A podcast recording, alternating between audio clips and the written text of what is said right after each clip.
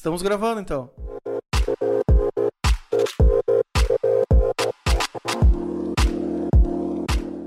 Então, primeiramente, Deixa eu servir pra fazer um negócio mais decente, né? cara, é, fica à vontade de fazer o que Linda tu quiser, meu. É isso aí. Foi uma viu? linda publi. É. Aliás, né, agradecer. Já vamos agradecendo, então, a Red Bull, nossa primeira patrocinadora, que acreditou no projeto.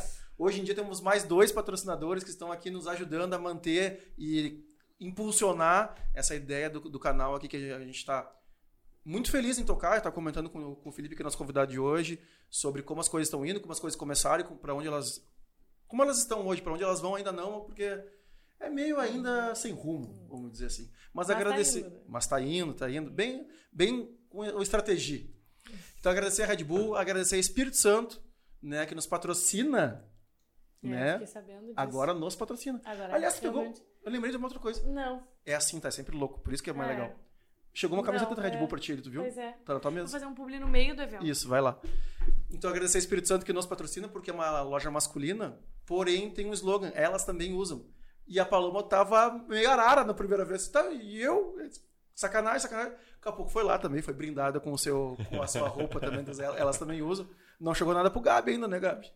Opa! É. Opa! Alô, Espírito Red Santo. Bull, Espírito Santo. Rafael E- Toro, tudo, é. Rafael Toro, através da Academia de Finanças, também entra como nosso novo patrocinador. Então, em breve, estará aqui conosco também na- no formato da tela, mas já agradecendo aí a confiança de mais uma marca estar junto conosco, né, para fazer, engrandecer o podcast e levar que a gente consiga elevar aí, levar o sinal para mais pessoas. Que o escritório era muito grande, né? Eu demorei 10 minutos pra achar o negócio, tava na minha mesa. Sim, do, aqui do lado, no mesa. caso. É. E agradecer também, meu, eu sempre faço esse, esse agradecimento, porque tô com 40 anos, estamos com um filho pequeno, né, e tal, e a gente vai, eu... Mas eu sempre fui muito, muito intenso, assim, sempre fui um cara que demorei muito para entender que o mundo não era o que eu pensava, e que sim que eu tinha que ouvir os outros, e barará, tarará, e comecei a entender a importância do tempo. Então, quando a gente abre mão do tempo para vir para um lugar que nem esse aqui, né? Abrir mão de com a família, abrir mão de estar trabalhando, abrir mão de... com o intuito de ajudar alguém, com o intuito de passar conhecimento e ver assim, cara, olha só, meu cara, o cara virou vereador e há pouco tempo que aprendeu a ouvir vereador e saber que era ele, que a gente estava aqui no- na parte off ainda falando. Então, cara, brigadão mesmo por vir para cá, contar a tua história, meu, e tentar passar um sinal para alguém que que tá esteja precisando do empurrãozinho, do instalo, porque eu acho que nem livro, né? Daqui a pouco eu quero ler um livro de 500 páginas e fica uma frase. Cara, aquela frase pode te mudar todo. De repente, um podcast também. Tem vários podcasts que eu ouço que, cara, fica uma mensagem. Cara, aquela mensagem pode mudar o rumo da vida do cara ali. Então, obrigado, meu. Obrigado mesmo por estar aqui com a gente. Imagina. Prazer estar aqui.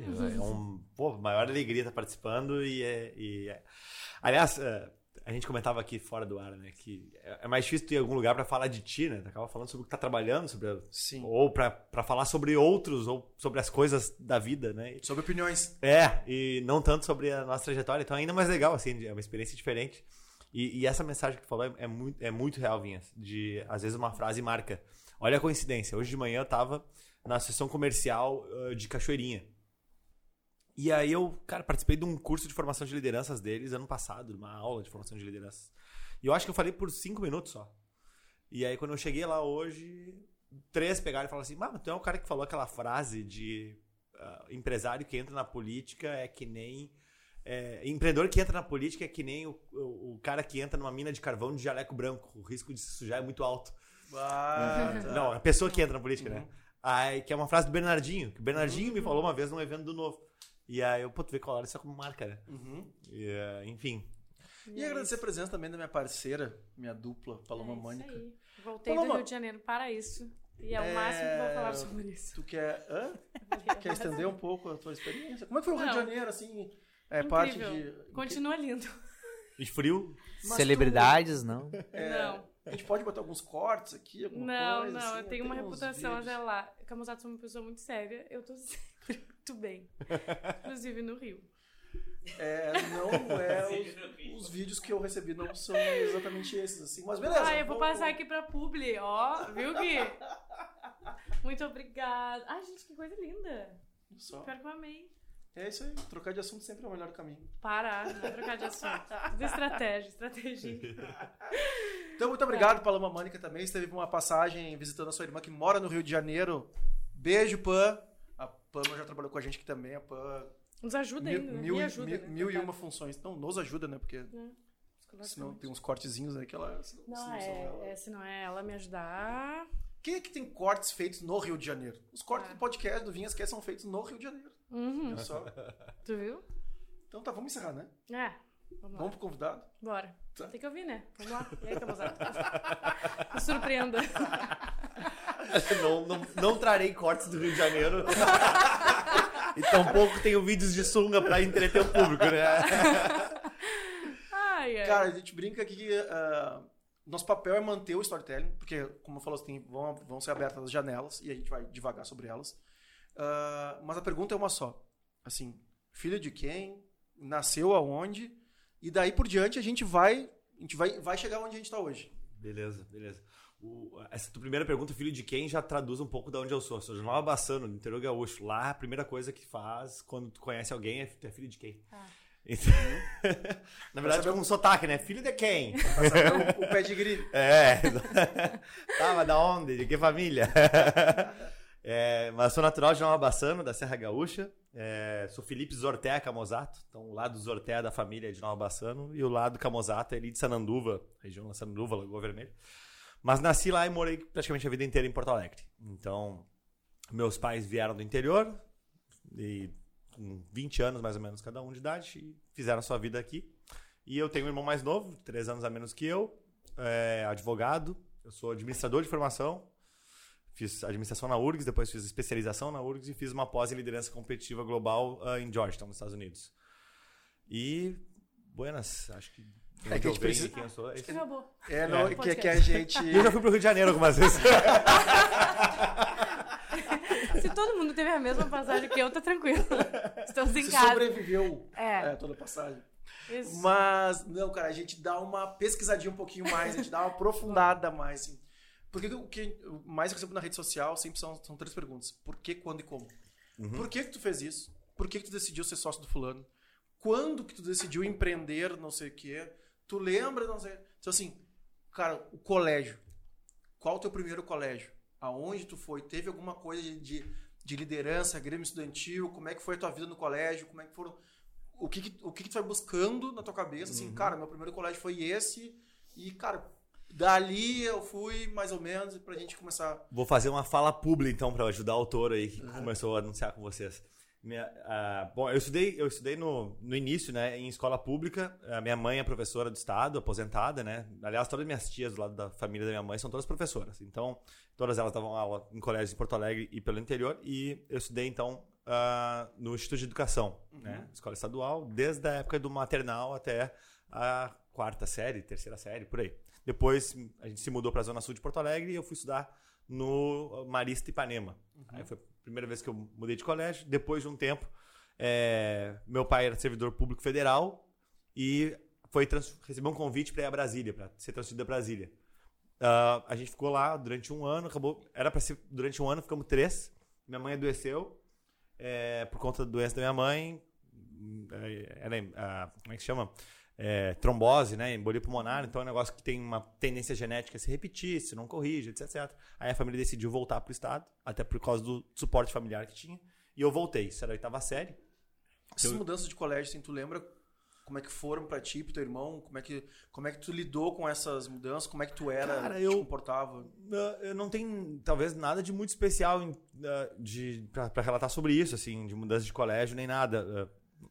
Nem positivo, nem negativo, sabe? Eu, eu meio que ia, assim. eu- Talvez era uma criança meio passiva, assim. de, Beleza, tem que ir, vamos Sim, tal. claro. Fazia Não, novos não, amigos eu- e, e é- tudo mais. não, mas é, é- é- não é nem pelo, pelo passivo, porque nessa época o cara não tem poder de escolha. Não, nenhum. É. É. Então, assim, Exato. pô, mas ah, o chegar no colégio, se relacionar com uma nova turma, essas, essas coisas, assim, isso já era natural pra ti? Ou não? Cara, não, pra mim tanto faz. Fui lá e Eu sempre fui um cara tímido e discreto, na verdade. Ah, não era muito da, da- Cara, não era o aluno popular, não era o cara que organizava festa, não era, sabe, nada disso, né? Cara, eu gostava das minhas coisas ali, ficava meio na minha, gostava de jogar bola, e era meio que essa a minha rotina, assim. E e por que, que eu falei do Rafael Toro? É, pelo seguinte, quando eu voltei de Brasília, aí a gente. Isso já. Isso tu tava na oitava série. Oitava série. Voltei pro Marista Ipanema e na sequência, no ensino médio, ah, meus pais estavam muito preocupados que eu tinha pegado uma recuperação em matemática, coisa assim. Ah, segurei, não, não vai dar bem, velho. Depois do vestibular vai ser ruim, né? Aí me fizeram a proposta, fizeram a proposta, né? Basicamente disseram assim, Sim, olha, é. a gente vai te A colocar gente- num colégio que vai te puxar mais. É, E eu fui pro João Paulo, da Zona Sul, né? Que era bem focado em vestibular. Uhum. Beleza, comecei lá no João Paulo e no segundo ano do ensino médio teve uma atividade da Junior Achievement Uhum. que aí eu resolvi participar, que era uma mini empresa, a gente fazia trufas. E ali foi meu primeiro contato com bolsa de valores, porque para fazer a mini empresa tu compra uma ação, né? Todos os alunos davam 10 pila lá, compravam a ação, pra, juntava aqueles 200 reais, comprava chocolate e as frutas para fazer a primeira fornada de trufas. Legal. Depois de dois meses, três meses da mini empresa, aqueles 10 reais tinham virado 30 reais. E aí eu pensei, caramba, como assim? Né? E aí me deu aquele primeiro estalo. Caramba, olha só, eu vou ganhar dinheiro fazendo isso. Ah, ato contínuo, eu fui nas mini empresas do Mãe de Deus, do Leonardo da Vinci, do João 23 e comecei a querer comprar as ações das empresas dos meus colegas, que estavam nos outros, dos meus amigos que estavam nos outros colégios.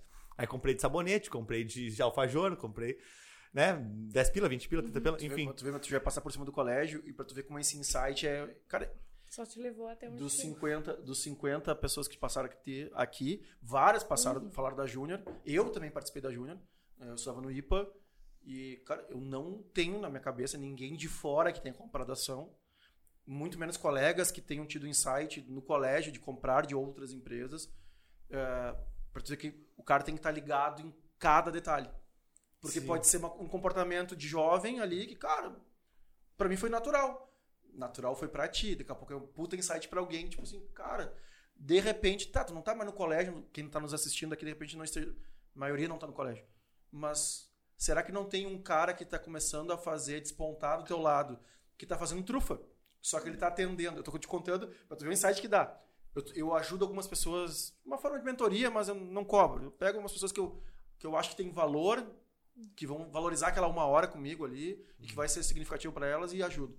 E tem um cara que tá despontando bem, e ele faz trufas. Faz trufa, faz negrinho, faz doce salgadinho e tal, e hoje em dia ele vende pra sete lugares já. Uhum. Se é um cara que nem tu, hoje em dia, não eu porque eu ajudo. Mas, pô, mas se esse cara tá pra 7, o que que tá faltando pra ele atender 14? Será que é 5 mil? Será que é 3 mil? Será que é 2.500? Será que é abrir uma, ajudar ele a abrir um CNPJ? Será que não é organizar... A Paloma é economista. Aham. Será que não é organizar as finanças dele? Será que... O cara encosta, daqui a pouco, meu, botei 5 mil aqui, daqui a um ano e meio tá tirando, tá valendo 15. Porque o cara não tá atendendo 14, tá atendendo 21 Aham.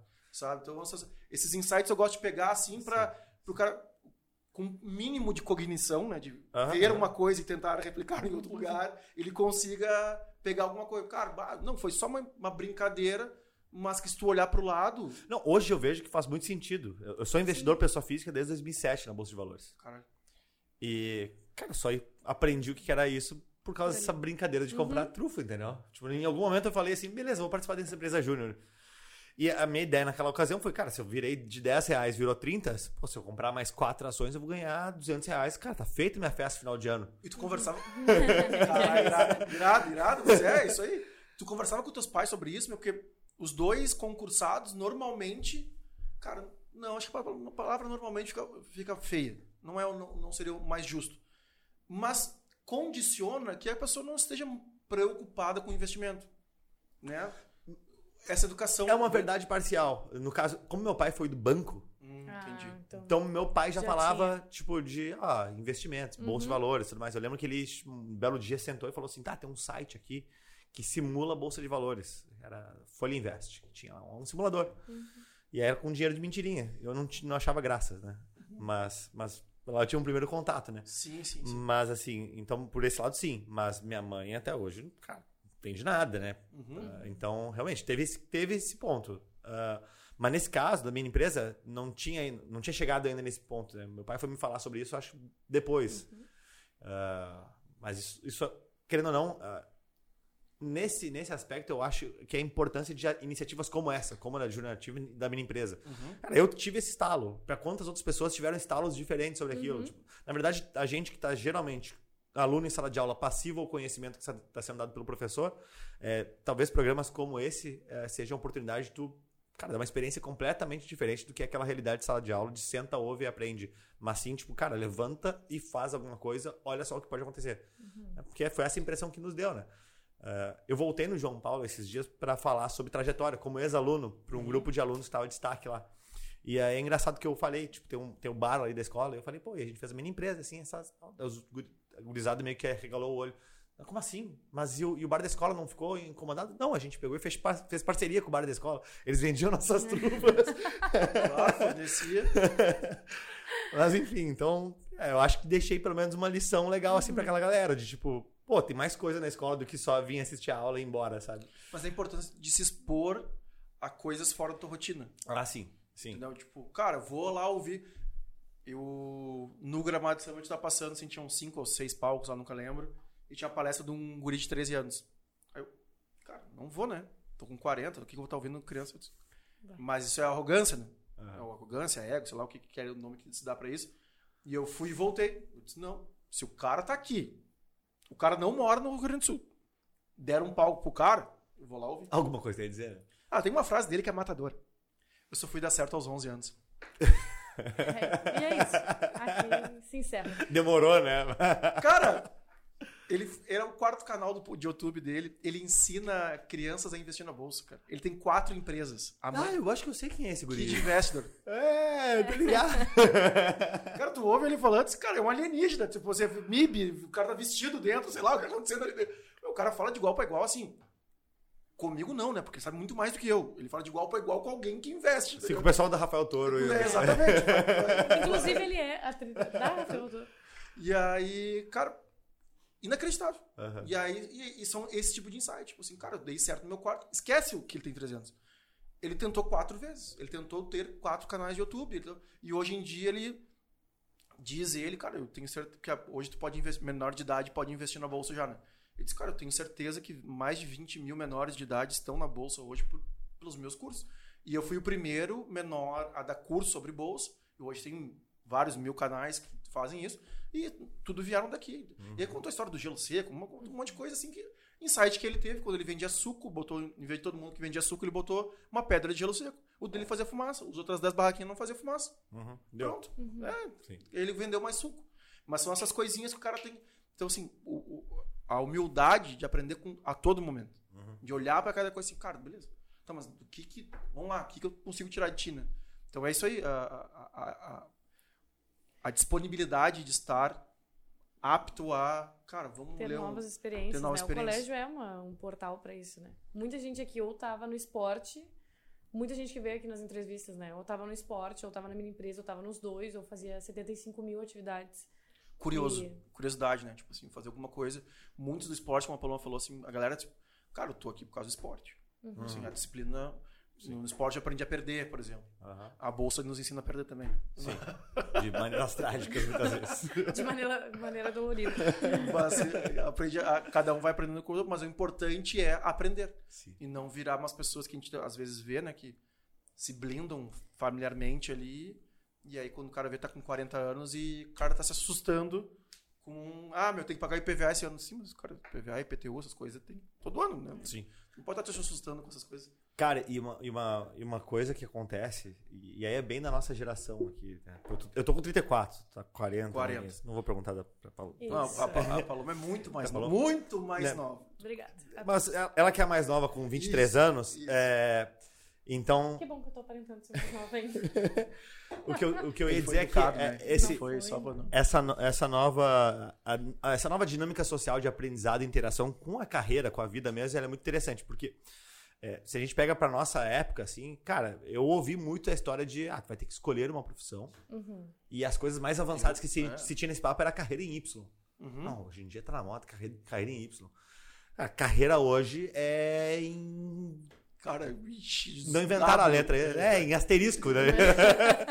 Porque, cara, porra, eu, eu, eu fiz uma formação em tese, meus pais queriam que eu fosse concurseiro, os dois, né, servidor público. Virei É, empreendedor, era o fiz sonho. administração, finanças pra terminar como vereador.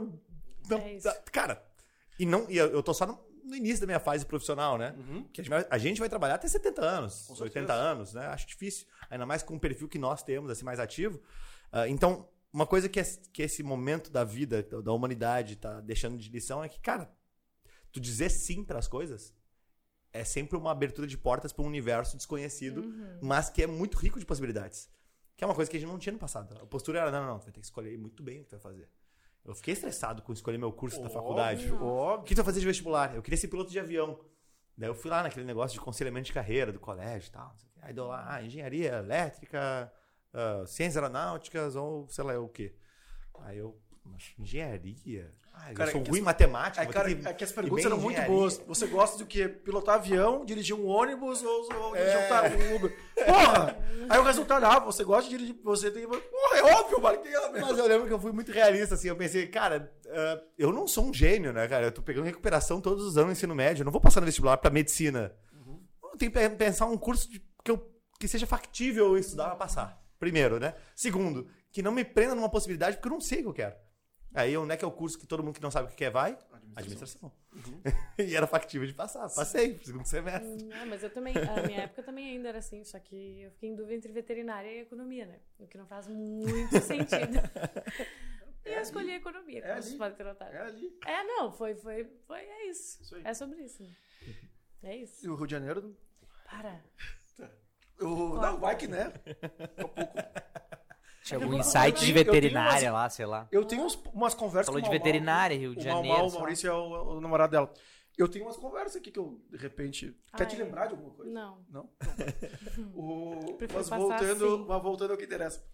Tá, meu, a gente deu toda essa volta, falou dessas importâncias todas, né? De estar aberto a novas coisas, de ah, cursos, enfim, mo- modalidades. Mas é o segundo ano do segundo grau. E aí tá, tu compra As ações essas dos colegas. das, dos outros coisas. Isso é muito louco, né? É. Tu saiu a catar e, e deu certo em todas. Não, uma não deu. Uma, uma eu perdi dinheiro. Tava que irado uma de vela. botou. Era de vela. Os caras não. É. Ah, Não. Já achei que me enganaram, tá? A filha de italiano, cara, gringo, né? Mão fechada. Mas cadê meus 10 reais? O cara já tinha ganhado 100, tá ligado? É isso, é isso. Não, mas, mas foi legal, assim, porque quando deu o final do, do- das mini empresas, do, do tempo lá, cara, deu, sei lá, deu, virou 50 reais. 50 reais, não. Deve ter virado uns 150 reais daquele universo de 50 pila que eu devo ter investido. E, pô, foi legal. 150 reais naquela época era uns 50 mil reais hoje, né? A inflação já assim. Mas era bastante dinheiro, dava pra fazer um belo fim de semana na praia. Claro, claro.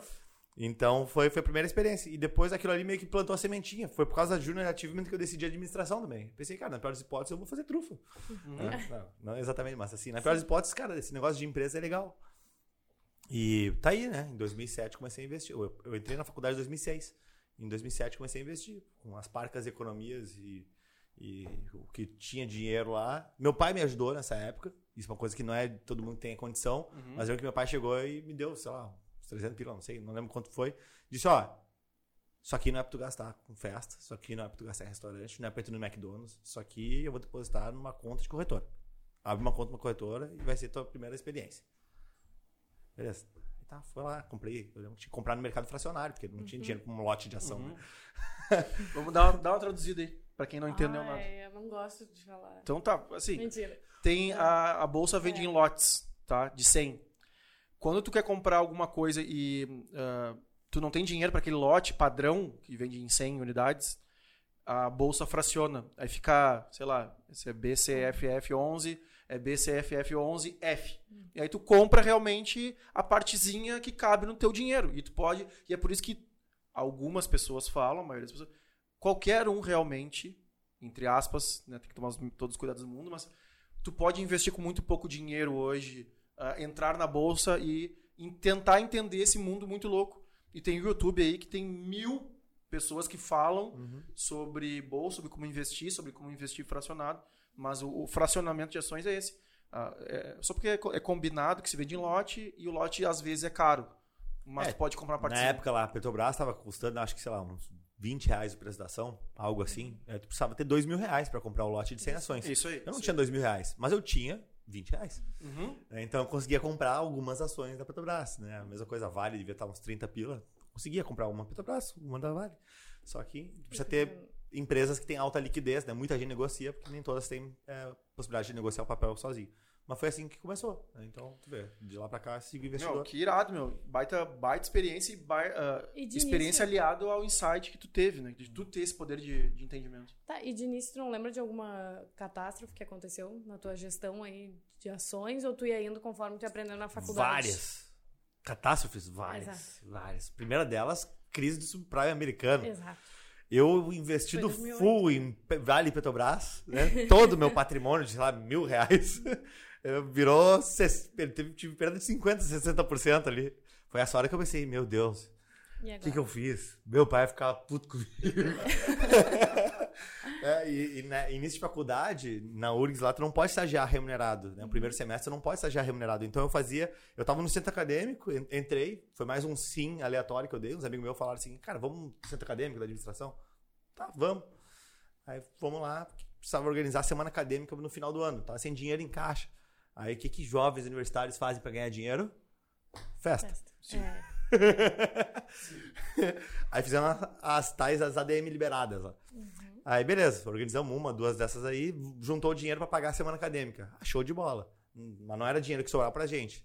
Depois fui trabalhar na empresa júnior, que também não pagava, era trabalho voluntário. Ou seja, esse dinheiro que eu perdi na bolsa, cara, só fui ganhar dois anos depois, quando eu fui pro meu primeiro estágio remunerado, né? Então foi muito dolorido, né? E aquele negócio de tipo, putz, será que isso é pra mim? Eu não sei o que eu tô fazendo. Realmente, eu sabia muito pouco comparado ao que eu sei hoje. Mas ao mesmo tempo, ah, o que eu vejo é que foi talvez um dos cursos mais baratos que eu tive de aprender com ações. né? Me custou, sei lá, 500 reais, Uhum. 700 reais, né? É, não sei quantos são os cursos do, da- do Rafael Toro, tá? Mas tem muito curso aí que, que é muito mais do que isso e a pessoa não tem experiência na prática, que é diferente, que a gente se torna arrogante investindo na bolsa de valores.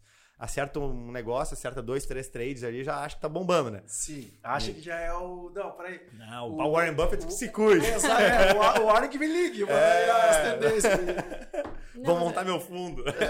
Pra quem também não sabe, gente, é o cara que tá mais perseverante na bolsa, sei lá, eu 50, 60 anos, sei lá. Me fugiu o número agora, mas é vale botar no Google, só pra dar uma Warren Buffett? É. O oráculo de Omaha. Que é pra dar uma- pra dar uma que é entendida, assim. Cidade de, de... É Ohio, né? Eu não, eu Omaha, eu acho que é... Não, Ar- Arkansas. Bom, no meio dos É. Estados Unidos, aparentemente não tinha nada lá. A atração da cidade é o Berkshire Hathaway, a empresa dele, e o Warren Buffett, que foi um dos maiores... É, né? Um dos maiores bilionários que fez sua fortuna em bolsa de valores. é o mais constante. né? E aí já fica a dica que a gente aprende, na verdade, na bolsa quando a gente perde a primeira vez, tá? Mas não continue perdendo. É. Isso é, importante. Uma gestão é fundamental e tem vários vídeos também gratuitos que ensinam a fazer a gestão, né? É, verdade, Uma verdade. gestão básica. Beleza, a gente, a gente deu uma pulada, a gente saiu do segundo ano e já foi pra, pra parte de ações, aí tu contou um pouco das experiências não remuneradas. Como é que foi a parte do vestibular, meu? Ah, os teus pais, assim, influenciaram no curso ou, cara, não? Nada, nada. É contigo. Nada. Ah, cara, eu- cheguei a fazer curso de piloto de avião. é, não tirei o brevet, faltavam algumas horas de voo. E, e aí, nessa época que eu passei no vestibular da URGS ali, eu pensei, cara, entre estudar na URGS e pagar pra voar. É, a família não é uma família que tinha dinheiro pra ficar bancando hora de voo e tudo mais. é, é uma. É um negócio uma- que é caro, é né? caro. Uma faculdade como se estivesse cursando, sei lá, um, um direito. uma- não sei se você tem que ponto, não é como o preço de medicina. É, um, é um negócio caro. Mas- Então eu lembro que eu pensei assim, pá, será que é isso? Será que não é? E aí meu pai, uma vez, conversando comigo, me disse uma coisa que me marcou muito. Né? A gente voltando do aeroclube, me dando uma Quer carona. mais, meu? Ah, vai, eu aceito mais um. Aproveitar, excelente bebida essa. Ah, aliás, Red Bull, tem um amigão meu que é diretor de marketing da Red Bull Brasil. Um abraço pro Fernando Frasca. Porra, então, então é o seguinte. o Frasca, simplesmente nós temos um produto chamado Feijado com Samba, que começou em 2012. O Frasca foi o cara que autorizou as primeiras 10 caixas bonificadas lá atrás. Ah, é? Ele falou assim, cara, beleza, consegui pra vocês aqui, pra vocês que estão começando. Toma aí. Graças a Deus, hoje nós somos a empresa que bate recordes de venda. Pode. Ah, não tem mais gelado. Tem, é, Ou pitaia, pode ser. Pitaia é sacanagem, né? É, tá, ficou muito bom. Muito Todos acertaram a são, full. é. o sabor. Ah, e ele foi. Cara, hoje é O, o Frasca é o que dita o que acontece no Brasil, né? Exato, exato. Não, e aí. Eu lembro um, um dia conversando com ele sobre isso, ele falou assim: cara, a Red Bull quer substituir o café. Pra, em vez de ficar tomando 12 cafés no dia, cara, toma duas latas, três latas de Red Bull. Tá? E é, é real, né? Porque, né? Aconteceu hoje, né? Eu te ofereci, meu, tu quer uma água, um café ou um Red Bull. Aí tu falou, eu quero K. Não, mas tem Red Bull. E meu racional é o seguinte: eu não tomo café sem tomar água junto. Uhum. É, por uma recomendação de dentista, que escurece mais rápido os dentes. Vai gastar com clareamento. Tá. Aí. Que eu já faço, eventualmente, né? Mas, mas enfim, até porque eu tenho resina, eu quebrei os dois dentes da frente, brigando com meu irmão, um pequeno, criança. Aquela história, e né? uma história que tem- tinha que ser É, viu? contada. Viu, viu É que uma isso. coisa puxando a outra? É. Importante. E então, cara, ah, não tem esse malefício, né? Outra, a questão da, de, de azia, gastrite, que café, quando tu exagera, também tem, né? E te mantém acordado. Então, dá, dá energia. É, não, a gente. Cara, A gente bom, aqui é. Tem, du- tem duas geladeiras no escritório por isso, né? Uma pro podcast e outra pro E eu escritório. esqueci o que eu tava falando antes. Eu, já, eu falei que eu abro parênteses e eu esqueci o que eu tava falando. Não, mas a gente tava. Vestibular. Isso. E aí, na conversa com meu pai, voltando do aeroclube, meu pai disse: "Tu Sabe, Felipe, que eu gosto. Sabe, Felipe, que eu gosto muito de dirigir. Mas eu não sou motorista. E aí eu. Ah, eu gosto muito de avião. Quero ser piloto? Tá. Daí ele começou a falar sobre a vida do piloto. É, tem certeza que é isso que tu quer? Pensa quando tiver uma filha. Pô, a gente agora é pai de família, né? Realmente, seria diferente, seria outra coisa. Um amigão meu que estudou comigo nessa época, hoje em dia é piloto na Ásia lá. E vira e mexe a gente conversa, assim, em turnos inversos. Eu tô indo dormir, ele tá. Né? Uhum. E ele diz, pá, tava com criança pequena em casa dele, cara, faz muita diferença. Ah, às vezes eu passo uma semana sem ver minha, minha filha e tudo mais. Então, realmente, foi meio que esse o estalo, assim, vou pra administração. Ah, ainda gosto de avião, não sei se um dia, né, quem sabe, um dia Cara, eu eu vou vou te- ter patrimônio pra ter um avião, ou pra Não, ter como para aí. hobby Eu, vou te- né? eu tenho um sócio numa franquia da Pizza Crack que o meu sócio é o Pedro Jacques, que é piloto da família Von Tobel, tá? Que vendeu a Von Par, então ele fica... A base é Porto Alegre, mas, cara, eles moram nos Estados Unidos. Aliás, moram nos Estados Unidos. E, eh, e ele é- faz 10... Ele foi piloto da Gol e agora faz 11 anos Uhum. ele ficou 10 anos como copiloto, agora hoje em dia o comandante se aposentou e ele assumiu o comando e agora tem um, um, um copiloto junto com ele. E ele. E eu perdi o gancho também, estou junto contigo. Mas ah, eu não lembro o que, que era. Você era da sobre- disponibilidade, talvez? Família, disponibilidade. É, cara, porque Piloto quando- executivo, quando- assim, é. Quando ele, quando ele viajava. Quando ele era da Gol, cara, era insano. Insano, tipo assim. São Paulo, Recife, Bahia, São Paulo, Porto Alegre, cara, só uma empresa, né, meu? Sim. Tô te pagando o teu salário pra tá tô voando. Quando ele, quando ele tá na, agora na família Von Tobel, quando depois já, ele, ele tinha voo, era uma vida, já era uma vida melhor, qualidade de vida melhor. Mas, cara, imagina Von Par bombando, os cara, conexões no mínimo América Latina Sim. o tempo todo. E agora com a família, quando vendeu a Von Par, deu uma, uma tranquilizada, assim. Tipo assim, ele fica, ele fica baseado bastante e depois ele... Ah, meu, só que agora tem que pegar... Eu vou para os Estados Unidos, dos Estados Unidos eu vou para Europa, da Europa eu vou não sei o quê, para ver a família, aquelas conexões todas. Microfonar esse barulho. Hã? Que que é? Microfonar o barulho. Capaz, meu. Tem, já, cara, aqui não... Aqui O- acontece coisas bizarras. A A, gente- Anne quebrou quatro copos. A Anne quebrou quatro copos. Quebrou, derrubava. Deu tapa, Sim. os dois tapas ela deu nos copos, derrubou por tudo, cara. Porque É o engraçado é que... Foi, foi logo depois do nascimento do, do, do segundo filho? Foi. Tava, Foi, ele tava- tava pequenininho ainda, né? É, É, cara... devia estar faz- mais. Mas enfim, meu, aqui, o engraçado aqui é quando a gente esquece os microfones, esquece as câmeras. E é porque as histórias vão, vão acontecendo assim, um vai lembrando uma coisa, outro vai lembrando a outra. Mas vamos voltar, vamos voltar pra tua história, que eu também já não sei porque tá falando do Pedro. Um beijo, Pedro. É, então tu tava com teu pai, tu foi pra administração e a chegada na URGS, a tua os teus trabalhos não remunerados. E aí como tu encarou, aí depois de dois anos tu começa, tu fala assim, cara, agora começou a- o estágio remunerado. Vai. Mas eu ia falar, tu acha que tem alguma relação que hoje em dia tu é visto como um- uma, uma persona de liderança, né? Tu chegou na faculdade, já foi direto pro centro acadêmico, que, querendo ou não, é uma parte que representa a faculdade, né? Sim. Tu acha que isso teve alguma influência pra ti? Ou tu acha que isso é, influenciou toda a tua caminhada ali da faculdade, né? Que a gente sabe que a faculdade ela é meio uma terra sem lei, assim, quando tu entra no primeiro contato, é totalmente diferente de, todo, de tudo que tu passou antes, né? Tá completamente sozinho. E aí chegar já nesse, nessa persona de, ah, já vou escolher liderar aqui essa, Eu, na minha faculdade, pelo menos, era todo um prédio que liderava o centro, um centro acadêmico. Não sei como era lá na URGS. Mas se esse é o insight, se isso te influenciou mesmo.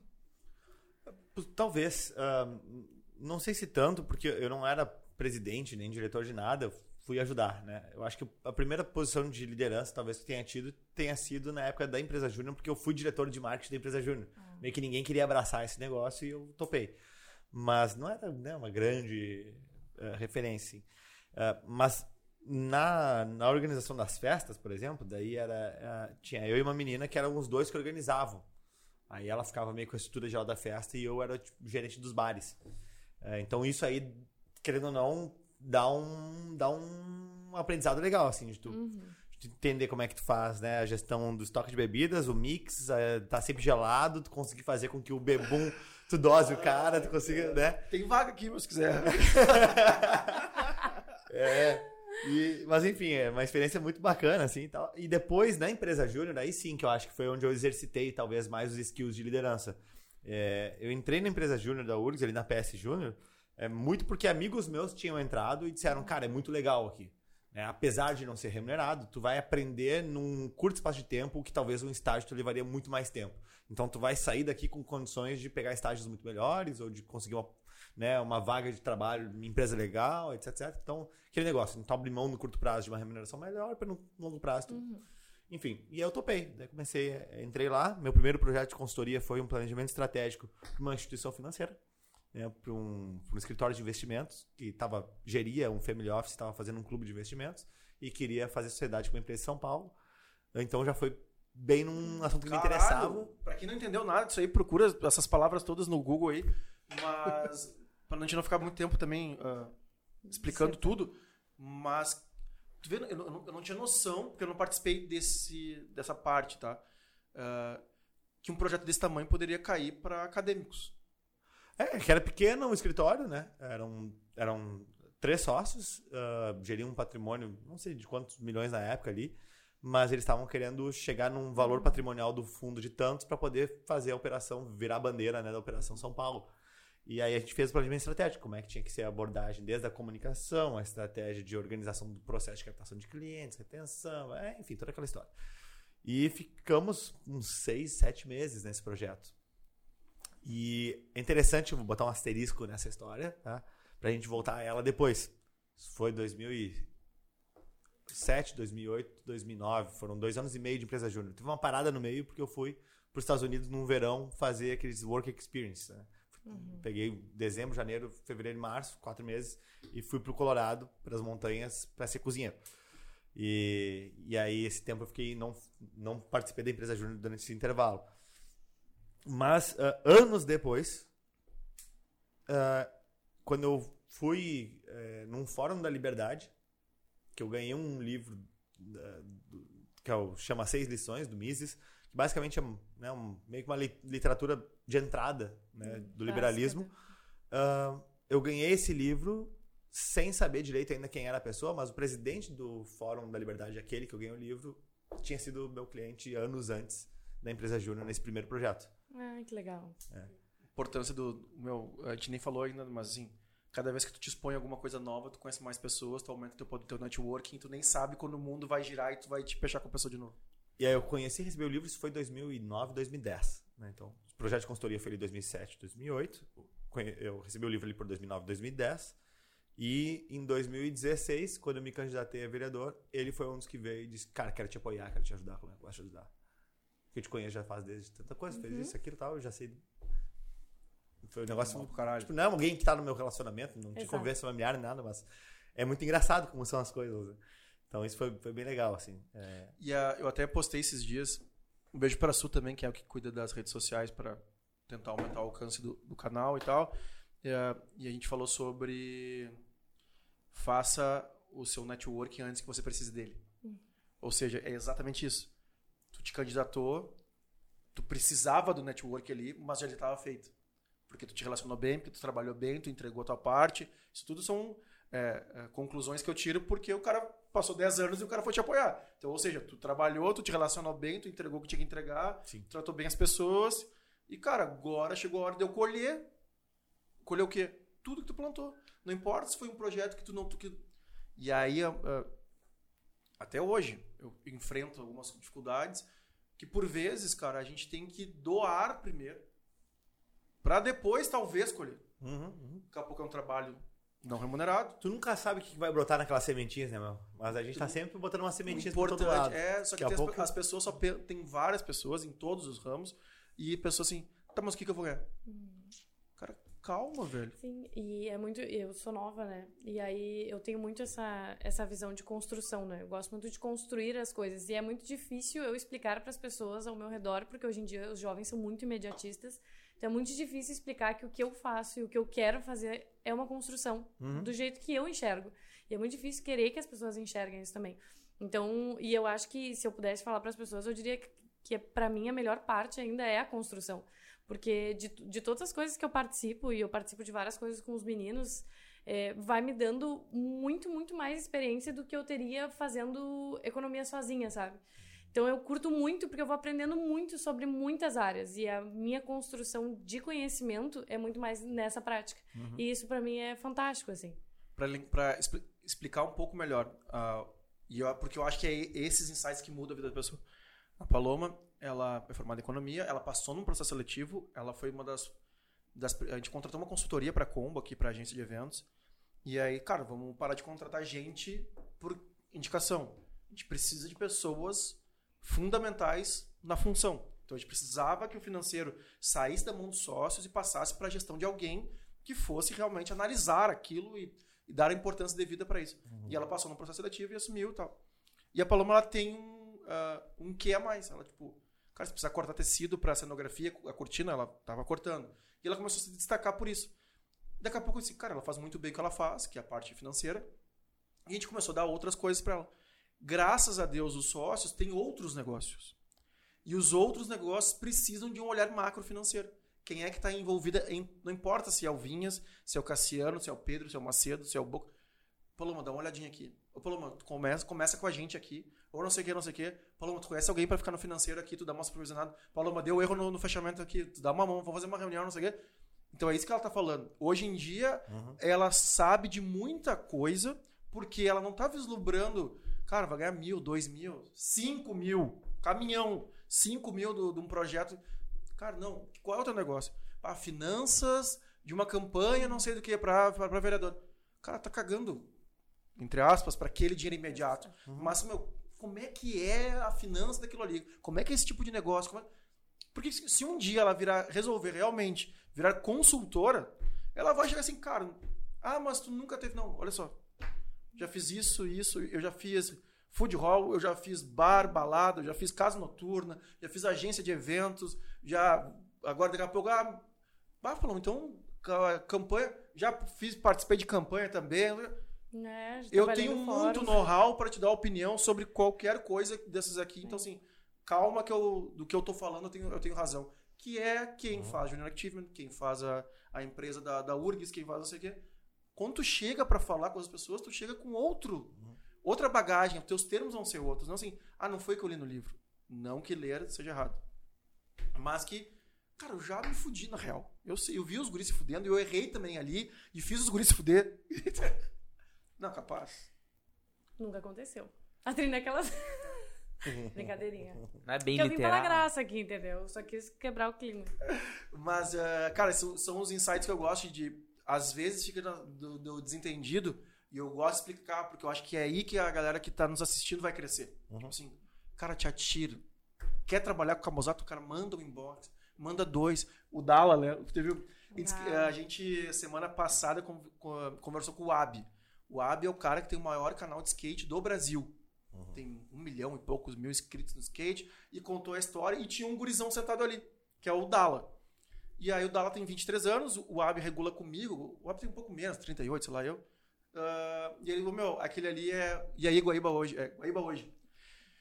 Porque o Abi já era famoso, né? O Abi circula no mundo do skate aí e tal. E o Dala era um, o gurizão que queria ser amigo dos caras. Anda de skate mais ou menos, mas não é competidor. Mas começou a fazer vídeo. Mesma coisa que o Abi faz. O Abi hoje é um gerador de conteúdo. E começou assim. E aí, Guaíba hoje convidando os caras feras pra andar na pista nova de skate em Guaíba, que era onde ele podia se conectar e mostrar o trabalho dele. Só que ele ficou tanto no. E aí, Guaíba hoje? E aí, Guaíba hoje? E aí, Guaíba hoje? E aí, Guaíba hoje? E aí. E teve um dia que, tá, meu, Guaíba hoje. Anda com os caras hoje. É pró hoje, faz os vídeos mais feras que tem, é o Dala que faz. O Dala, com 23 anos, é o cara que conecta todo mundo. Ah, o cara, esse aqui é skatista, esse aqui é o cara da bicicleta, aqui papapá. Ele é o, o festeiro da galera ali. Ele que tem os contatos, ele que. Mas, meu, só por insistência. Então, o, o sinal é, cara, te atira. Fala com as pessoas, procura te interessar. Te doa de verdade. Não adianta ficar mandando mensagem pro Camazato, pra mim, ou pra Paloma, ou pro Gabi. Ah, tem um outro. Opa, é, Tu vê como a gente fala pra caralho aqui, né? O, semana passada também veio um fotógrafo aqui que. O Gabi disse: Meu, vou levar um cara. Eu, "Não, traz quem tu quiser, na real, né? De boa. né? Por mim. Aí o cara. Como é que é o nome dele, Gabi? Rafa. O Rafa. E aí começou a tirar foto, isso aqui, blá, blá. meu, mesma história.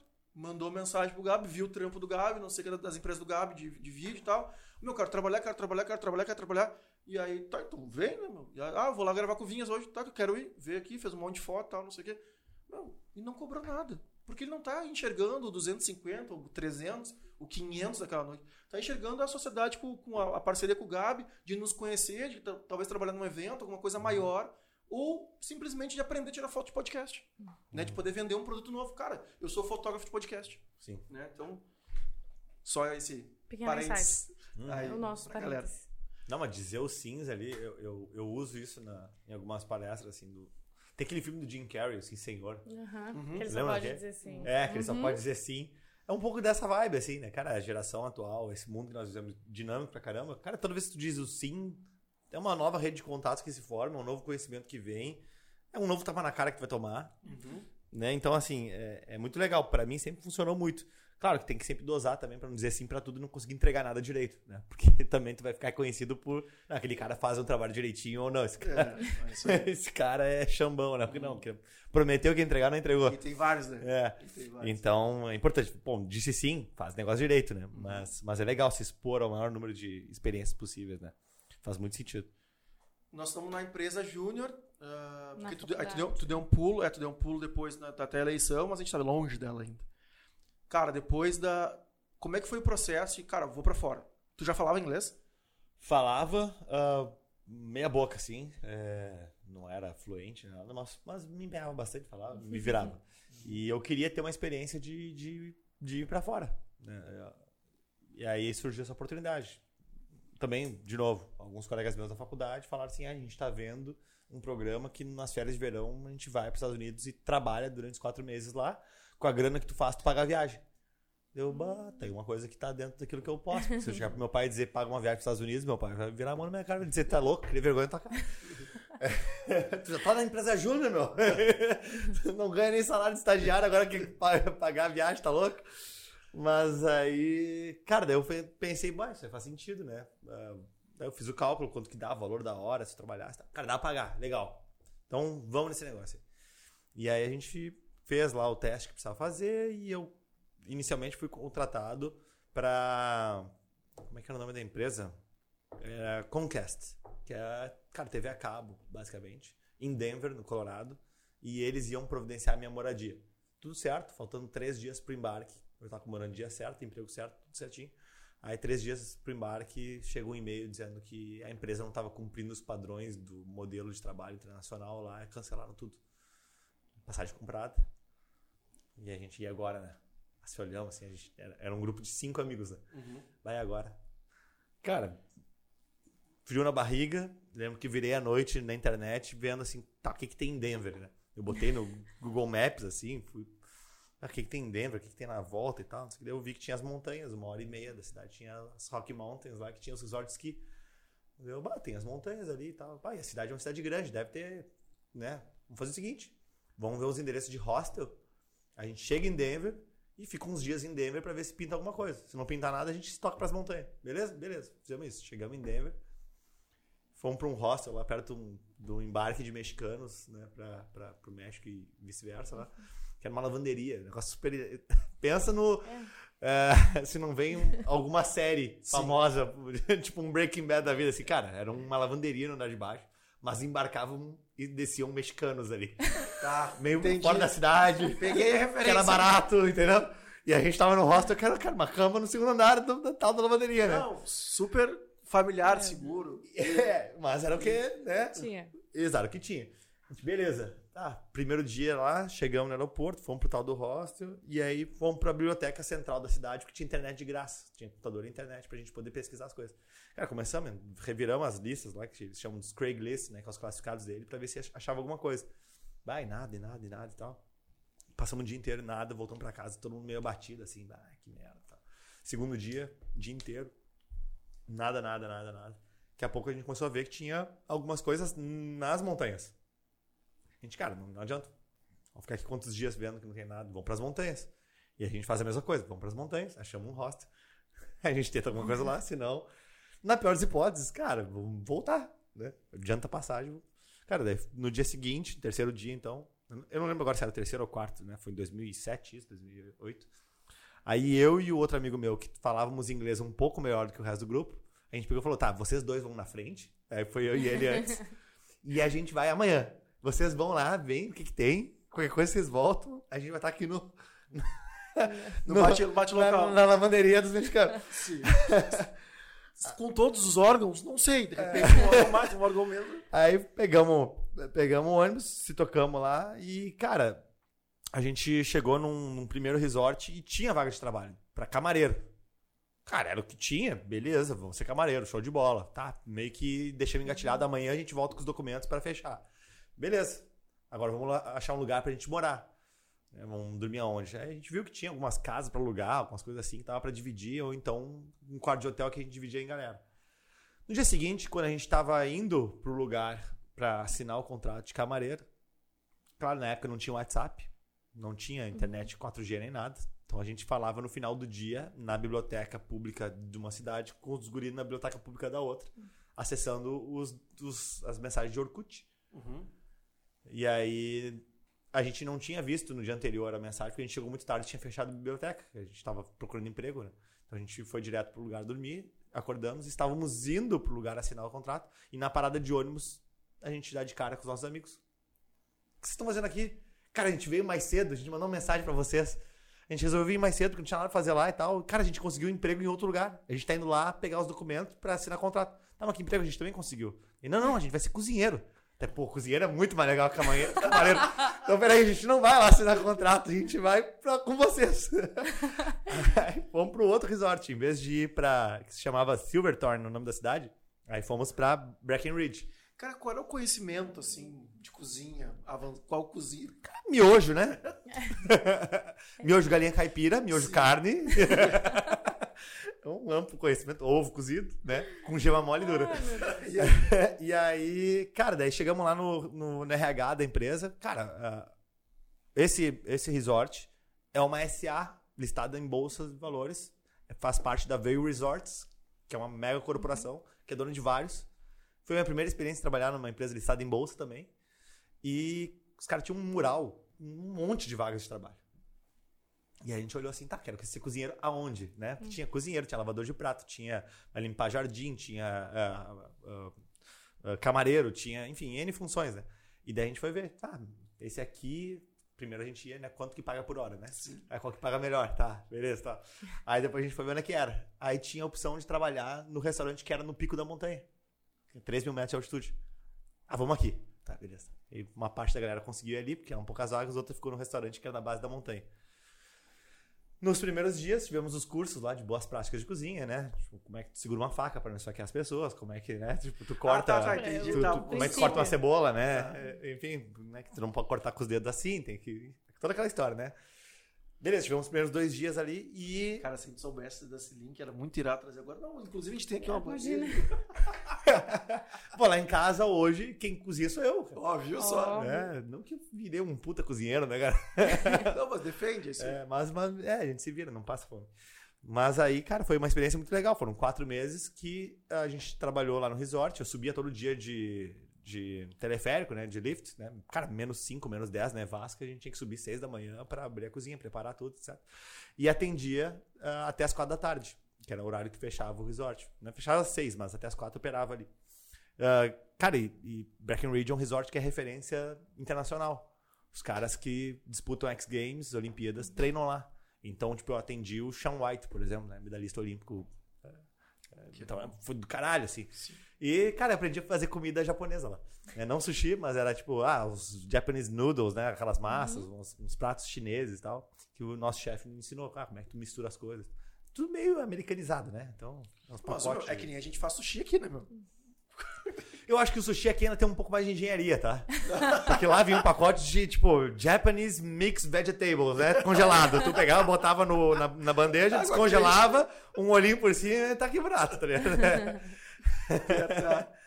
Muito americanizado. É isso aí, tudo pronto. Em cinco- quantos segundos você fica pronto? É é só tempo, prazo. É, Era tudo Próximo. assim. E era tipo uma fila, tinha tipo um buffet assim. E aí no resta- mesmo restaurante servia é, é, parte de hambúrguer, batata frita, pizza, sopas, é, sanduíches ah, oriental e é, cookies e brownies, né? Então tinha vários setorzinhos assim. Aí lá pelas tantas, depois de um mês e meio de trabalho, eu virei chefe do meu setor. Que a gente se empenhava bastante, que obviamente, né, hora extra pagava o dobro. Porra, vou forrar os bolsos em dólar aqui, né, cara? Quero ficar trabalhando até não poder mais. Azar. E a gente pilhadaço, cara, o nosso chefe que era americano. Quantos anos vocês tinham? Meu redneck. ah, eh, não, deixa eu ver. era 2007, 2008, tinha ah, 20, 21. Já tá louco? Todo o sangue no olho do mundo. É. Dormir quando. Exato, Pra exato. quê? Então, cara, só olhava pro meu chefe, o Mark. Aí era, wanna work, I wanna work. aí ele me botava nas escalas, às vezes dobrado, 12 horas do dia. E aí eu, cara, enchemos os bolsos de dólar, pude pagar a viagem, e no final da viagem a gente ainda deu 15 dias na Califórnia, lá pra conhecer a Califórnia. Que irado. É, então foi, foi legal. E eu virei chefe do meu setor, daí ele me botou um funcionário pra ficar assumir a supervisão. Né? É, um carioca. E que os carioca que estavam com a gente lá era meio famoso pra não querer trabalhar muito. O cara, não, tu gruda nisso aí, vocês são brasileiros, vocês se entendem. Beleza. O cara é gente boa, mas. E aí, meu, como é que foi ah, dessa experiência, dessas, ah, antes das férias, dos 15 dias, assim? Qual que é a importância que tu dá pra. Cara, tu conhecendo, conhecendo um, um guri de. Guri não, um cara de 20 anos agora, o que, que tu diria? Vai, não vai? Ah, vai, toda, toda a vida vai. E a experiência de trabalhar numa empresa, um resort de esqui, é, de uma corporação listada em Bolsa Americana, que é referência internacional, e caras desse nível que eu falei é, treinam lá, cara, era bizarro a estrutura dos caras, assim. né? Então, nosso treinamento não teve nada demais. Mas toda aquela história da, da sincronia de processos de cozinha, de como é que tinha que fechar os caixas, como é que era a estrutura de atendimento, cara, a gente. Quem não sabia falar inglês direito, linha de frente pra trás, né? Não, não ia pra linha de frente. É, cara, molecagem, né? 19, 20, 21 anos, a galera assim, ah, tu faz brincadeira, palhaçadinha, coisa assim na cozinha. Não, tem esse negócio. Então, toda a cultura empresarial que vinha, chegava no final do dia, o dia dava bom, cara, nosso chefe vinha e falou assim, gurizada, hoje o dia foi ótimo, caixa estourou a meta, então, cara, chocolate quente pra todo mundo aí, liberados, pode fazer o happy hour aqui no restaurante. Pô, legal pra caramba, né? Aí eh, tinha vezes que a gente, ah, day off, né? Os nossos dias de folga, tu podia passar esquiando porque tinha passe livre lá no resort. Aí eu comprei uma prancha de snowboard e os americanos que trabalhavam comigo, em geral, eram caras que queriam ser, ser snowboarders ou eh, esquiadores profissionais. Então eles trabalhavam lá pra ganhar uns passe livre pra poder treinar. Então eu aprendi a esquiar com esses caras. né? Tipo, o cara que era meu parceiro de cozinha era um cara da- do Alasca. O cara aprendeu a esquiar com 3 anos de idade, 4 anos de idade. Então, rapidinho, eu aprendi a esquiar muito bem, né? É, Não que eu tenha sido profissional, na- longe disso, me arrebentava, mas assim... Mas Mas não, mas a- os professores são. Mas eram bons professores, então, cara, foi uma experiência incrível, né? E ver como é que era trabalhar numa empresa daquele tamanho, com toda aquela estrutura. De como é que. É, o meu primeiro contra-cheque, eu lembro que. Eu acho que é ali que eu me descobri liberal a primeira vez, sem saber o que, que era liberal, né? Porque pensa, eu não tinha ganhado salário ainda no Brasil. Uhum. Né? Meus estágios eram não remunerados tudo mais. E aí, meu primeiro contra-cheque foi de uma empresa americana listada em bolsa e veio o contra-cheque lá, 200 e poucos dólares e ficou tipo uns 50 dólares de imposto. Lembra que eu olhei para aquilo ali eu falei, cara, tu me roubando, cara. Cadê Depois que eu descobri a carga, a carga tributária brasileira, amigo, não tem como ser. Não tem como não ser liberal no Brasil, né? Tá. E a. Tu fica. ah, essa parte, ah, aprende a esquiar. Aí eu voltei pro Brasil. Como é que foram as férias? Minha decisão assim, tá, meu, vamos ficar mais tempo ou não tava dentro do, do, do tempo? Ou, ou vamos sair antes do trabalho? A gente acabou pedindo demissão antes. Porque tinham feito. economia. Porque a gente tinha conseguido juntar uma grana E daí a gente falou, cara, trabalhamos pra caramba, fizemos hora extra pra cacete e tudo mais. Nosso chefe nos gosta da gente, acho que eles não vão se incomodar se a gente tirar uns dias. Na verdade, se incomodaram, né? A gente chegou lá, podemos tirar uns dias. Não, mas a nossa temporada encerra ali em março, no final de março. Vocês precisam estar aqui. Aí, bah, então vamos ter que pedir demissão. Né? E- e melhor pra vocês, melhor pra gente e tal. Beleza, aí pedimos demissão. E ficamos 15 dias na Califórnia. É, e depois voltei pro Brasil, voltei pra empresa Júnior, fiquei mais um tempo. Aí me tornei gerente de projetos, depois presidente da empresa Júnior.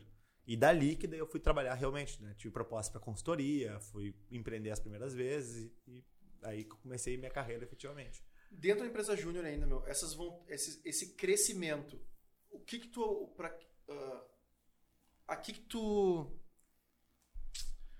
aqui que tu, me falta a palavra aqui, mas assim, Acredita? é, por que que tu foi crescer? Tu tinha vontade, tu só fazia melhor, tu fazia mais? Ah, cara, vou te dizer que o, o Felipe, antes de ir para os Estados Unidos ter essa experiência, era um Felipe mais relaxado, assim, meio que ia. Ah, os estão lá na empresa Júnior, eu vou também. Ah, os estão no centro acadêmico, eu vou também. É, eu ia meio que ir pro embalo, né? Até porque eu era discreto, na minha. E, cara, me encaixava nos lugares, mas não era o cara que tomava iniciativa. Quando eu volto aos Estados Unidos, eu era outra pessoa já. Eu queria tomar iniciativa, eu queria experimentar coisas diferentes, eu tinha visto o benefício daquilo. E aí eu voltei dizendo, cara, não, não, não, não quero só participar da empresa júnior. né? Cara, eu quero estar numa posição de liderança, quero gerenciar projeto, quero lidar com cliente, sabe? Então eu vim com muito mais tesão de fazer a coisa acontecer. Eu lembro que durante o tempo da tarde ali, que a gente estava dedicado na- nas horas de consultoria mesmo da empresa, eu estava ali no escritório e depois, quando fechava, eu ia para a biblioteca da faculdade. Minha aula era de manhã, né? Então, de manhã nas aulas, de tarde na empresa júnior. E ali das seis até umas oito da noite, nove, todos os dias, cara, eu ficava na biblioteca. Eu ia nos corredores, tipo, marketing. Aí começava a puxar os livros, marketing de serviços, marketing não sei o quê, e começava a ler, cara. Começava a querer ver as coisas diferentes, sabe? Eu tava meio esponja. Era... Talvez foi o momento que eu mais tenha estudado na vida, porque eu nunca fui super de estudar, sabe? É, estudei muito pra passar no vestibular, porque eu queria muito passar no vestibular. Mas assim. ah, até é engraçado, eu desenvolvi uma técnica pra passar no vestibular, porque eu era ruim em matemática, como eu falei. Esse é um assunto é, para depois. É, mas é um bom assunto. Não sei se hoje em dia a, a galera pode fazer isso, mas é, pode fazer isso não. Se tem possibilidade pela estratégia de preenchimento de prova que nem tinha no passado. Mas, Mas já, mas já falo disso. E, e aí eu estudava muito, aprendi muito conteúdo. Cara, depois das minhas cadeiras de metade pro final da faculdade, eu ia fazendo automático, porque eu já sabia tudo. Então eu consegui ter um tempo enorme para poder me dedicar para aí sim, pro trabalho que eu tava fazendo Uhum. né, para as consultorias que eu vinha fazer como freela ou depois para o negócio que eu acabei é, me tornando sócio. Né? Porque eu não precisava mais ficar parado durante uma noite inteira fazendo uma resenha de um livro. Eu já tinha lido, provavelmente. Ou para estudar para uma prova de, de alguma cadeira, que eu já sabia, entendeu? Então eu acabei ganhando muito tempo. Assim. Tu abre mão da vida social nessa época aí? Bah, bastante, bastante, bastante. Bastante. Ah, eu nunca fui um cara de ir muito pra noite nem nada. Aliás, eu aprendi o que era vida noturna, vida social ativa, as coisas, quando eu fiquei solteiro, logo depois de me eleger vereador, cara. Com 30 anos de idade. Porque até então eu namorava sempre e era meio, tipo, cara, meio nerdzinho ali, gostava de fazer minhas coisas. Então eu não era muito apegado, eu não gostava de ir pra balada, assim, não era minha, não era minha praia. E como eu tive um relacionamento longo, foram quase oito anos, quando a gente terminou, aí que eu finalmente, pô, pela primeira vez, eu tô solteiro, morando sozinho, tenho meu carro, tenho minha profissão, tenho meu dinheiro. Ué, vou descobrir o que que é isso. Uhum. E aí sim, eu tive dois anos, dois anos e meio, onde eu realmente pude me conhecer né, como pessoa. O que, o que eu gostava de comer, o que eu gostava de fazer nas minhas horas livres, quem eram os grupos de amigos que eu queria me frequentar, porque quando tu é um casal, tu acaba indo muito pelo embalo da pessoa que tá contigo também, né? Então, Claro. é muito diferente a dinâmica. Né? E, E bom, foi assim que eu conheci minha atual esposa, inclusive, né? Foi me dando oportunidade de fazer outras coisas também. Mas o negócio vestibular é que eu era ruim em matemática, isso é um life hack, né? Eu era ruim em matemática pra caramba, pegar recuperação sempre. E era peso 3 em administração, a matemática. E eu pensava, como é que eu vou passar no curso com peso 3 em matemática? E um belo dia eu peguei e baixei um monte de provas, né? De 15 anos da URGS, assim. E comecei a tentar identificar padrões. Bom, já que eu não sabia a resposta, né, cara? Tentar identificar padrões. E aí eu comecei a ver que tinha formas de tu chutar que eram mais assertivas. É, e aí, em geral, a galera dizia assim: ah, chuta tudo na letra A, porque vai ter pelo menos seis respostas, eram 30 questões, que vão ser A, pela distribuição normal. com seis respostas, como a média de matemática na URG geralmente era 7, 8, tu pelo menos não perde muito ponto. Tá, mas isso não era suficiente. Eu ia ter que ainda saber responder outras. Daí eu descobri que tinha uma forma de chutar tu conseguia fazer pelo menos 8 acertos e podia fazer até 14. Essa era a janela de acertos nos últimos 15 a 20 anos. Então, se eu soubesse umas duas ou três questões, cara, eu ia fazer desvio padrão em matemática, né? Eu ia fazer a média mais o desvio padrão. E, e aí, cara, olha a doideira, né? Se eu tivesse passado esse tempo estudando, talvez eu tivesse. Eu tava pensando nisso, mas eu pensei, ah, deixa pra lá. É, mas até que não consumiu tanto. Ta- Talvez aquele, o insight de tu pegar e estar desenvolvendo um hack seja tão mais motivador do que tá É, mas eu, estudando. eu né? ia te falar isso, meu, porque assim, é, eu acho que para um perfil de pessoas não é o objetivo fim. É, é mais ou menos o que a Paula falou, é o meio. Tipo É o assim, caminho. Se eu tivesse que se eu tivesse que estudar padrão, cara, não ia dar. Porque aquilo, aquilo ia te matar. É, eu ia... Fazer o mesmo, o mais do é. mesmo, aquilo ia te matar. Tu, tu não ia conseguir. Tu só. Na verdade, tu estudou, né? Só que tu estudou outra coisa. Tu estudou um outro meio de alcançar o teu objetivo. Ponto, meu. Resumindo, não tem mais 30 questões nas provas, mas a dica era: tu tem que chutar de 3 em 3. 3 a cada letra e não começando pela letra A, começando pela letra C. Começa a prova, tu vai C, C, C, D, D, D, E, E, E, A, A, A. Era esse o negócio. E aí tu só mudava esse padrão naquela que tu tinha convicção de, de saber a resposta. E deu certo. Eu fiz 10 acertos em matemática. Não, tava dentro do cálculo. Cara, quem é. Quem é que te- teve alguém aqui que falou, não falou nesse tipo de estudo, mas falou assim, cara. Não, é que ele conseguiu. Eu não lembro quem, não lembro que era, mas ele era, ele era de humanas. Ele identificou assim, cara, eu sou bom em humanas, eu quero coisa de humanas. Ele simplesmente abandonou todas as lógicas. Todas. Cara, eu vou fazer, sei lá, 25 em português, não sei o que, blá, blá, destruindo o resto. de- E, as A, e a outra, e nas matemáticas, eu vou tudo A. A, A, A, física, A, A, A. E vou focar nas peso 3 que ele. na- a- eu não lembro que. Tu lembra? Eu não, eu não sei se não é, Mas é uma o. Márcio Calage, não é? Que Será? Ele, é porque ele falou, eu lembro de literatura, e daí ele, só ele me veio na cabeça falando de literatura. Mas eu lembro que um dos pesos 3 dele era a literatura dessa pessoa aí. Não É. tenho essa certeza. Enfim, eu até tava vendo o podcast dele hoje de manhã, umas, umas partes ali. Mas o Bernardo não me ajudou muito. O Bernardo é meu filho de um ano que ele descobre atalhos no meu computador que eu nunca sonhava. E aí, por óbvio, eu não consigo ver um podcast porque fica cocó, cocó, tentando botar a galinha pintadinha. né? Enfim, enquanto eu e ele debatíamos, eu tentei ver uns pedaços do, do Márcio Kalash, uma conversa irada. Boa, boa, boa. Ah, meu, tu vê que baita papo, tu vê que a gente puxa, tu- em cinco minutos tu já, tu já tinha, tava em vereador, né? A gente nem tá perto do vereador ainda, porque a gente Bah, tá... vou ter que acelerar, né? Não, não, não, não, não. Cara, não tem que acelerar nada, não tem que acelerar nada, porque o que a gente curte aqui é o trajeto. Sim, sim. né? sim, tipo, sim. olha quantos insights a gente já teve, quantas coisas que, por tu falar pouco sobre isso, tipo, tu esquece. E aí quando tu sair daqui, daqui a pouco assim, como tu fez pra eu lembrar daquela, não sei do que, do, das histórias, e é isso que a gente curte aqui. Uhum. É os pequenos insights que são insignificantes, mas pra quem tá em casa com um problema, com alguma coisa, com travado, tipo assim, tá, mas meu, ele só foi cozinhar. Ele só, ele só ajudou alguém. Ele só, é isso, é só isso. É que a grande mágica, Cada um entre aspas, dores, né, dessa mas- história é que, em geral, a gente tende a dizer, cara, na real, ah, vou ficar em casa. Claro. É tipo, Fica no quentinho, ah, né? É, cara, tem jogo do Inter. É, isso aí. Não, não, vai ter, sabe? Tipo, sempre tem uma desculpa que é mais confortável. Claro, claro. E é, assim, é muito melhor, tipo, agora, ah, agora é 15 para as 9. Cara, é muito melhor estar em casa, quentinho, quietinho, vendo TikTok, vendo Instagram. É, não, Com o não cérebro sei, Eu desligado. tô gostando de estar aqui. É, Eu acho que se eu estivesse em casa, eu estaria, cara, de repente, imerso num feed de rede social ali. É, isso aí, isso aí. E eu, eu, inclusive com o Márcio Calage, o Márcio, ele, eu perguntei, tá, em que momento, que redes que tu tá, né? Aí eu, ele, ele falou, pô, o Márcio é o cara do marketing. E ele falou assim, pá, no TikTok eu não tô. Eu disse, meu, não abre. Tem, Não abre. tem um crack. Eu falei, Tem. Não abre porque Alguma coisa ali, em né? três minutos É, um horror esse negócio. ele vai te engolir. Esse negócio. Porque ele. Infelizmente, e eu, como tenho 40 anos, cara, tu imagina assim, ó, que 80% dos meus amigos fizeram o que tinha que ser feito. Né? Estudaram, fizeram faculdade, fizeram uma pós, talvez. Alguns fizeram um mestrado ou uma segunda pós. Entraram numa empresa, têm uma família. Hoje em dia tem dois filhos. E, cara, nunca mais se abriram para coisas novas. Então, assim, até o Instagram para eles é, é- é estranho. Quando eu falo em TikTok, tá, isso aí é coisa da minha filha de 9 anos. Uhum. Cara, não é faz muito tempo, velho. Tipo assim, o TikTok, ele é um negócio que ele só entrega o que eu quero. Cara, ele vai me entregar o pingo nos is, ele vai me entregar o não sei o que, ele vai me entregar o outro cara não sei do que lá.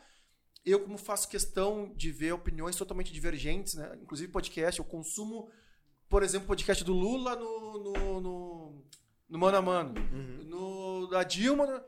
porque eu também não gosto de ficar na bolha, né? Eu tenho que ouvir o que está acontecendo, assim, no que, que eles acreditam também, porque, cara, daqui a pouco eu vou aprender alguma coisa que eu não enxergava. Inclusive, a gente até gravou um podcast que não foi pro ar.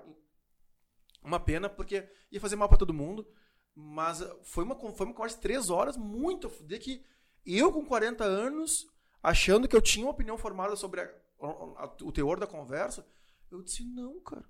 Pô, tem, tem muita coisa. E aquilo, até agora, me, me arrepio de, de lembrar, assim, do, do sentimento que eu tive de, por vezes, ler alguns livros que eu gosto de ler, assim, mas...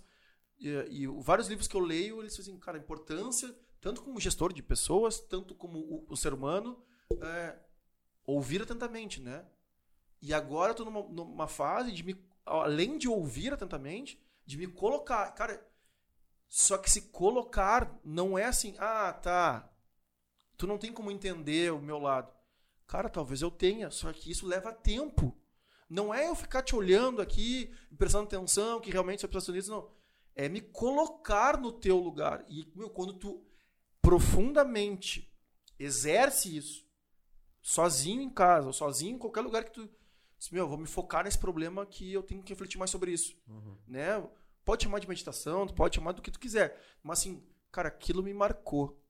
O que, que eu vou aprender de verdade daquilo? O que, que eu tenho que trazer pra minha realidade hoje? Passado eu não posso mais fazer nada. Agora pra frente eu posso ajudar. Cara, será mesmo que eu. Eu tinha, por exemplo, eu tinha uma política de assim, cara, eu tenho que dar oportunidade pra quem merece. E pra mim isso era claro como água. E eu pratico isso. E eu tenho assim, ah, tu fala da boca pra fora. Eu, qualquer pessoa que vem discutir comigo, eu disse, não, não, eu te mostro. Que pra mim não importa se é azul, se é caneca, se é vidro, fez por merecer, foi até um passo à frente. E depois dessa conversa eu vi que talvez não. Talvez realmente, em algum momento, eu tenha que fazer o que eu tô fazendo mais hoje. Pegando pessoas sem falar nada pra ninguém, e eu gosto de postar pra dar exemplo. Mas isso que eu tô fazendo hoje em dia, que eu, as mentorias, não, cara. Eu quero ficar uma hora com pessoas que realmente não teriam acesso. E de repente eu não sei se merecem. Mas eu quero apostar. Eu quero doar meu tempo, mesmo sem conhecer, assim, se tu vai fazer valer aquela minha uma hora. Sim, como sim, se eu fosse alguma coisa pra sociedade. dando. Não, não. Mas é uma hora te dando o meu conteúdo. Uma hora, assim, os perrengues que eu passei, os atalhos que eu tenho. Tipo assim, cara, tem um vereador aqui que é meu amigo. Fala com ele. E uma, e uma dica que, eu, que, muda, que mudou radicalmente um, ah, de uma semana, de um dia pro outro, um cara, o cara tá falando comigo, contando a história do negócio dele. Eu falei, não, é porque o fulano me falou que a vigilância, o documento, eu preciso e tal. Eu disse, então, mas esse fulano é quem? Não, esse cara já trabalhou. Não... Mas, eu, e eu provocando, mas o que, que esse cara sabe da vigilância sanitária? Não, mas é que. Eu disse, onde é que tu mora, meu? Em Canoas. Esse cara mora onde? Mora em Porto Alegre. O que, que tu tá ouvindo um cara que não é da vigilância sanitária de Porto Alegre? Que ele passou pela vigilância. Amanhã, cara, a tua primeira missão é acordar, ir pra dentro da vigilância, bater na porta da vigilância, sentar, contar tua história pra alguém que decida lá e perguntar assim, o que que... te expõe. Fala Assim, cara, eu produzo controle remoto. Como é que eu libero a minha empresa de controle remoto? Pra vocês, quando chegarem lá, tá tudo certo. Porque eu não quero esconder. Tu não tá escondendo nada. tu tu- Só que a cabeça do cara é essa, que ele tá fazendo alguma coisa, que, meu Deus, se chegarem aqui. É o contrário, velho. Vai lá, pergunta, fala o que tu faz. Pergunta, mas tu tem que ir lá fazer. Tu tem que ir lá pegar e. Não dá pra ficar acreditando nessas pessoas. Então, enfim. é, são essas coisas que, que eu comecei a entender que, cara, não. Talvez eu tenha que dar um passinho pra trás na opinião que eu tinha até hoje, até aquela conversa, e tentar, cara, oferecer mais pra mais gente. Nem sempre aquela que tá na minha volta. Tipo assim, a Paloma veio pra cá, se destacou, é nosso braço direito e esquerdo na empresa hoje, é quem depois da gente quem decide, mas não, cara, eu quero também falar com quem talvez possa aprender. O próprio podcast é isso, mas eu tô fazendo além, eu tô dedicando um pouquinho mais. Né? Tô, tô fazendo essa parte. Mas enfim, também não, também, pra variar, não lembro. O gancho que foi. Mas foi. É, Parênteses. foi um parênteses. Seguimos. Enfim. Aonde a gente estava na tua vida, cara, que é o que interessa. Ah, Todos- onde todos- estava na tua vida? E agora vai o Gabi. E aí, Gabi? É, todo mundo, é, tá vendo? Todo mundo olhando pra mim. Voltei à empresa júnior, virei presidente, lá Presidente. e depois. Ah, a pergunta que, que, é, que, que eu- começou tudo isso foi assim, por que que tu teve essa vontade? Tu falou, Estados Unidos, Aí vo- voltou mudou, minha, mudou minha cabeça, que de- vontade de me destacar, de querer ser dono da porra toda, enfim. É, não de ser- querer ser dono, mas tipo, de querer, tipo, na verdade. ah, eu, eu vi que ser dono da tua vida. Eu- É, eu vi que fazia muito sentido que é, toda aquela hora em que eu tava me dedicando pra aprender alguma coisa, eu tava dando um passo à frente de muita gente que tava optando por não fazer aquilo. E aquilo fazia muito bem pra mim. Então eu comecei a fazer cada vez mais aquilo, né? E naturalmente isso me fez com que eu tivesse o convite pra me tornar presidente da empresa júnior. Depois disso, eu passei num processo seletivo para ir para Bruxelas, trabalhar na Europa durante sete meses, representando as empresas juniores brasileiras lá. Eu pensei, pô, eu sempre queria ter uma experiência fora depois da, dos Estados Unidos, mas eu nunca imaginei que isso aconteceria. Beleza, aconteceu. E por que aconteceu isso? Cara, possivelmente porque eu disse esses sims ali, né? E quando eu voltei de Bruxelas, que aí eu falei, cara, quero empreender. Da Maslar era remunerado ou não era? Não era, pagava meus custos de vida, só. Tá, também. Tá, já era alguma coisa. Pô, já era muita coisa. Sim, sim, não. não Ainda que o euro naquela época era 3 reais, né? Sim. Saudades. É, verdade. Pô, saudade, verdade. Mas, mas, mas foi. Daí, ah, foi engraçado, foi a primeira vez que alguém de empresa júnior do Rio Grande do Sul participou dessa iniciativa na Europa e tal. Então foi bem legal. Eu morava num lugar que era, era uma casa de cinco andares, onde tinha um andar dormitório, um andar escritório, um andar que era áreas comuns e outros dois eram os quartos de quem era da diretoria da Confederação Europeia de Empresas Juniores, que era uma parceria, um convênio internacional entre a Confederação Brasileira, que representava 135 empresas juniores pelo Brasil, com a Confederação Europeia, que representava, sei lá, não sei quantas centenas, porque empresa júnior é um negócio que começou na França, em 67. Chegou no Brasil só em 88. No Rio Grande do Sul em 92. Então, quando a gente vai para Europa, na verdade, a gente está falando com, cara, com empresas juniores que são têm 70 anos de idade, né? O que, que é representar? O que, que faz lá? Ah, eu tinha basicamente duas tarefas. De um lado, como o nome do cargo era embaixador da Confederação Brasileira de Empresas Juniores. Então eu representava as empresas juniores em ah, eventos de empresas juniores europeias. Em, ah, e, e eventos eram, por exemplo, encontro de empresas juniores da Holanda. Eu ia lá e falava assim: ah, aquele cara ali representa as empresas juniores brasileiras. Quer trocar uma ideia sobre como é que no Brasil os caras trabalham? Que universidades fazem parte? Tem algum projeto ou investidor que de algum projeto de empresa junior Entendi. holandesa, tem alguma empresa brasileira que vocês têm interesse em contatar? Então fazia meio que essa ponte, né? E trocava boas práticas. Então, esse é um trabalho de representação institucional. Também a gente acompanhava é, algumas, alguns ah, ah, eventos de parceiros, empresas que eram multinacionais que tinham atuação em toda a Europa e América do Sul. Tipo Microsoft, por exemplo, Airbus, é, algumas outras marcas assim. Ah, e que eles usavam o movimento empresa júnior para capacitação e retenção de talentos. Então, às vezes, eles puxavam gente para trabalhar lá e às vezes eles usavam esse networking para. Por exemplo, a Airbus fez uma contratação de projeto de consultoria é, era um projeto comercial de entender que empresas, que companhias aéreas existiam na América do Sul e que eram potenciais compradores de Airbus, qual era o posicionamento dessas empresas, como é que elas eram vistas pelas pessoas, etc.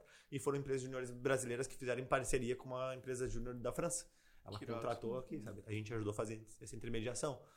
Ah, então, esse era o trabalho de um lado, do lado da representação como embaixador da Confederação Brasileira. E do outro, eu era gerente de projetos da Confederação Europeia de Juniores, que era tipo a forma com que eu pagava a minha estadia era trabalhando. Eu era agente duplo, né? e aí eu gerenciava um projeto que era é, como se fosse um PGQP, bem dizer, né? De análise e gestão da qualidade das confederações nacionais europeias. Então lá tinham 16 confederações de cada um dos países membros. Tá? Tinha, cara, a Confederação Italiana, juntava todas as empresas júnior da Itália e, essa, e esse board fazia a gestão dos eventos, das associações, ah, né, dava cursos, treinamentos, boas práticas, enfim. Tinha aí da de Portugal, da Espanha, Holanda, Alemanha, Reino Unido, enfim, Polônia. Cara, que loucura. Então eu era gerente sênior do projeto que fazia, que media o desempenho de cada uma das confederações nacionais.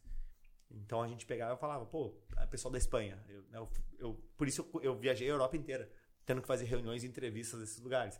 Então eu fui para Ilhas Canárias, cara, para entrevistar o presidente da Confederação Espanhola. Muito louco isso. Aí cheguei lá e tinha que saber, cara, como é que é os processos de vocês, quem é a equipe, é, quantos projetos vocês executam por ano, que faturamento que vocês lidam, que tipo de projeto vocês têm e tal. Beleza. Anotava tudo isso, ia para um questionário, depois ia para Portugal, tinha que fazer os meus. E aí tudo via para um banco de dados que a gente publicava um relatório anual de como é que estava o desempenho de cada uma das confederações, o que, que eram os pontos fortes, pontos fracos, quais as oportunidades de troca que tinham dentro da, dos diversos países. E então era meio que isso, assim, sabe? Por isso que eu digo que é tipo um PGQP. Ele avalia uhum. a qualidade e meio que destaca, né? Ah, quem é os top da galera aí e tal. Era isso. Eu voltei pro Brasil e aí eu fui. É, comecei a fazer algumas consultorias como fila de marketing e estratégia. É, e depois acabei passando num seletivo de uma consultoria de São Paulo. E aí eu disse que não queria ir porque eu queria empreender. Só que eu não tinha dinheiro. Porque eu, né, eu trabalhei meio que de graça o tempo todo. Filantropia, só Meio que só pagando meus custos, tá ligado? Aí eu, beleza, vou empreender, legal. Vou lá no Banco do Brasil, pego um financiamento de. de né? Vou, vou me ferrar, não dá. Daí meu insight foi, cara, eu preciso empreender com o dinheiro de alguém, né? É, daí eu encontrei uma empresa que estava contratando um estagiário que recém tinha sido fundada por um cara que tinha sido da empresa Júnior anos atrás. A gente se conhecia só de vista, fui lá e entreguei meu currículo. E aí ele pegou, olhou e falou: Cara, eu não imaginava alguém com a experiência toda que tu tem querer uhum. ser estagi estagiário comercial aqui. Né? Mas então vou te fazer uma proposta. Daí a gente pegou, ajustou os termos e eu entrei lá com o braço direito dele. Em um ano e meio mais ou menos eu me tornei sócio do negócio. E a gente começou a crescer, começamos a abrir outros negócios e tudo mais. Enfim, hoje o grupo tem 7 ou 8 empresas, tem 70 funcionários, está presente em 16 estados. Não sou mais sócio, porque eu saí da sociedade quando me elegi vereador. É, que foi quando eu voltei de Georgetown na minha pós. Que aí eu tinha ajudado a fundar o um novo no Rio Grande do Sul e me vieram com um convite. Cara, por que tu não vai ser candidato? Entendeu? Calma. Eu não. Então. A gente tava só, é. só num estágio. É. Era só um estágio. Como é, que, como é que foi esse processo lá, meu? Como é que foi essa como é que você te candidatou uh, ao, ao, estágio, né? Não ao vereador ainda. Cara, e... eu, eu vi no corredor do, da facul um anúncio assim, tipo, precisa de estágio comercial. Vou. Sei lá quantos, 400 pilas, 600 pilas, não lembro quanto pagava. E aí tinha que vender, basicamente vendas.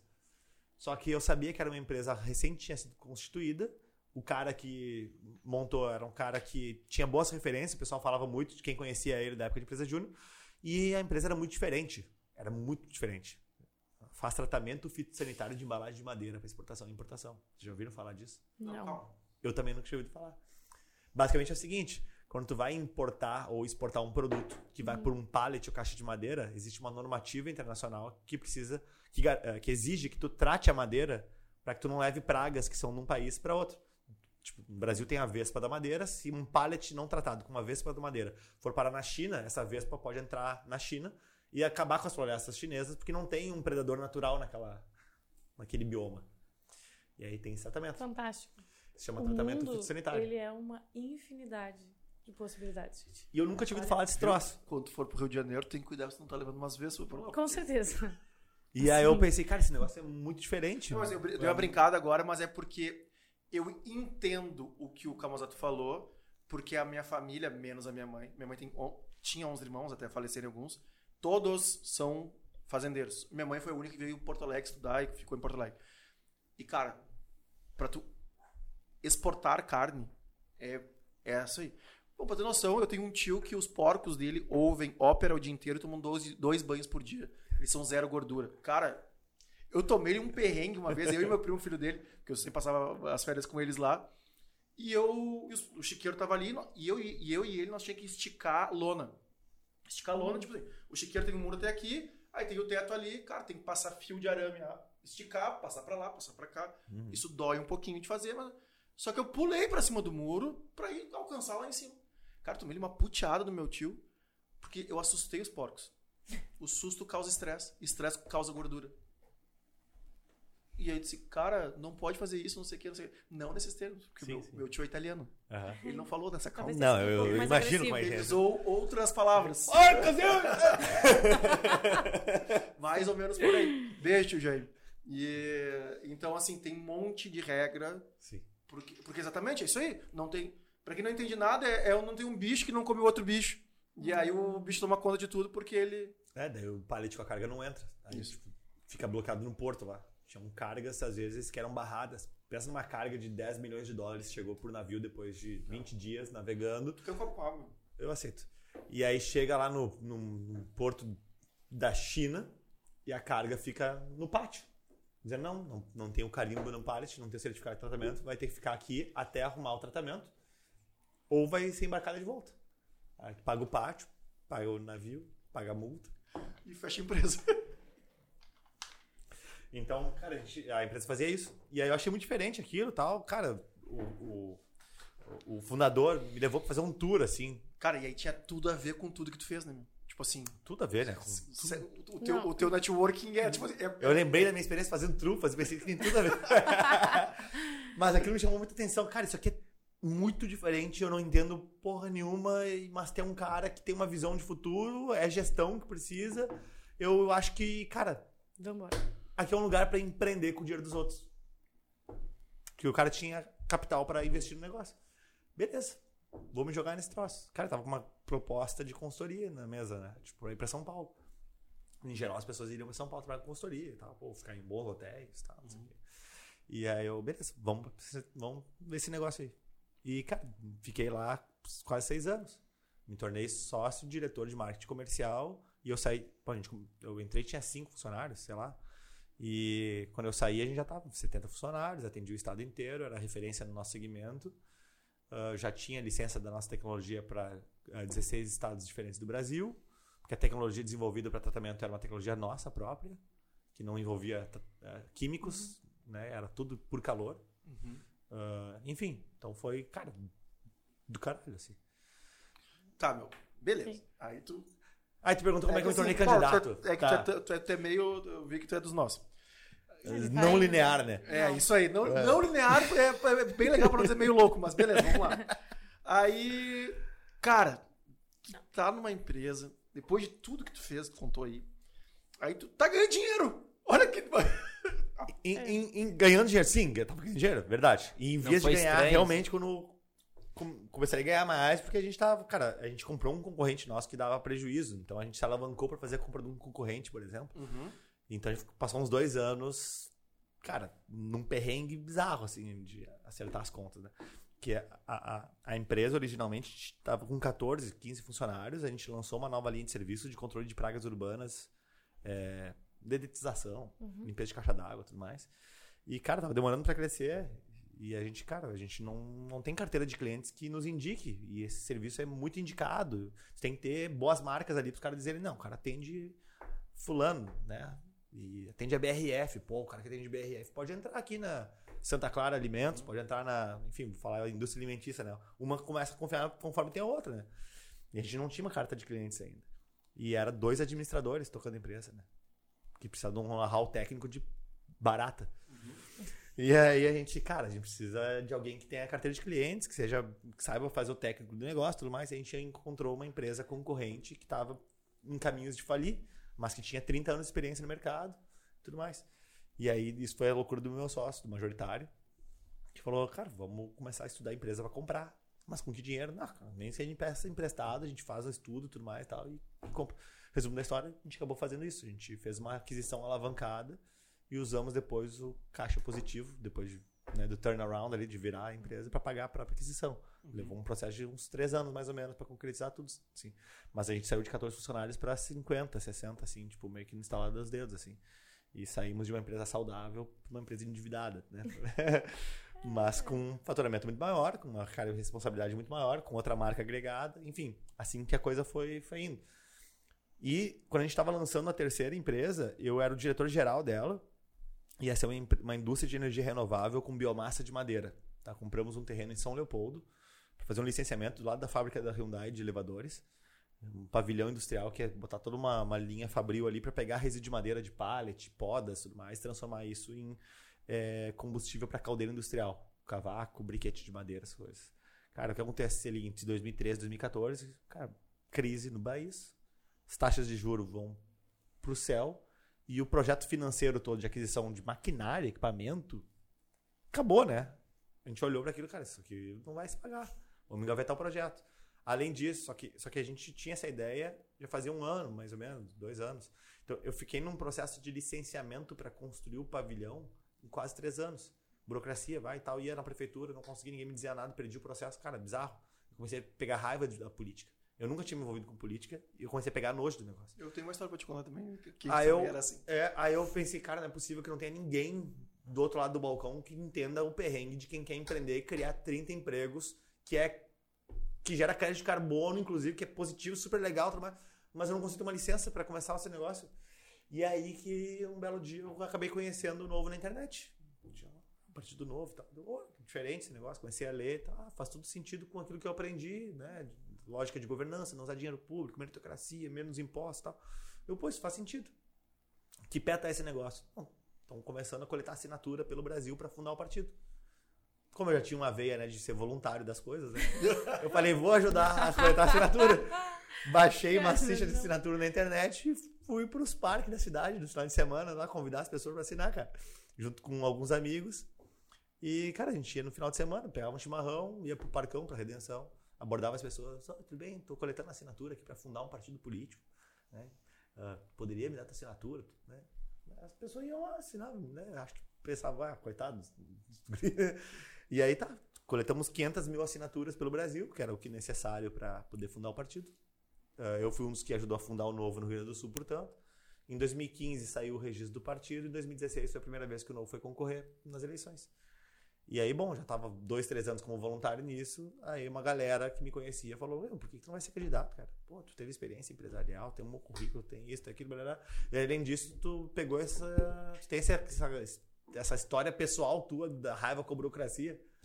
Que, né? Porque tu não ajuda e tal.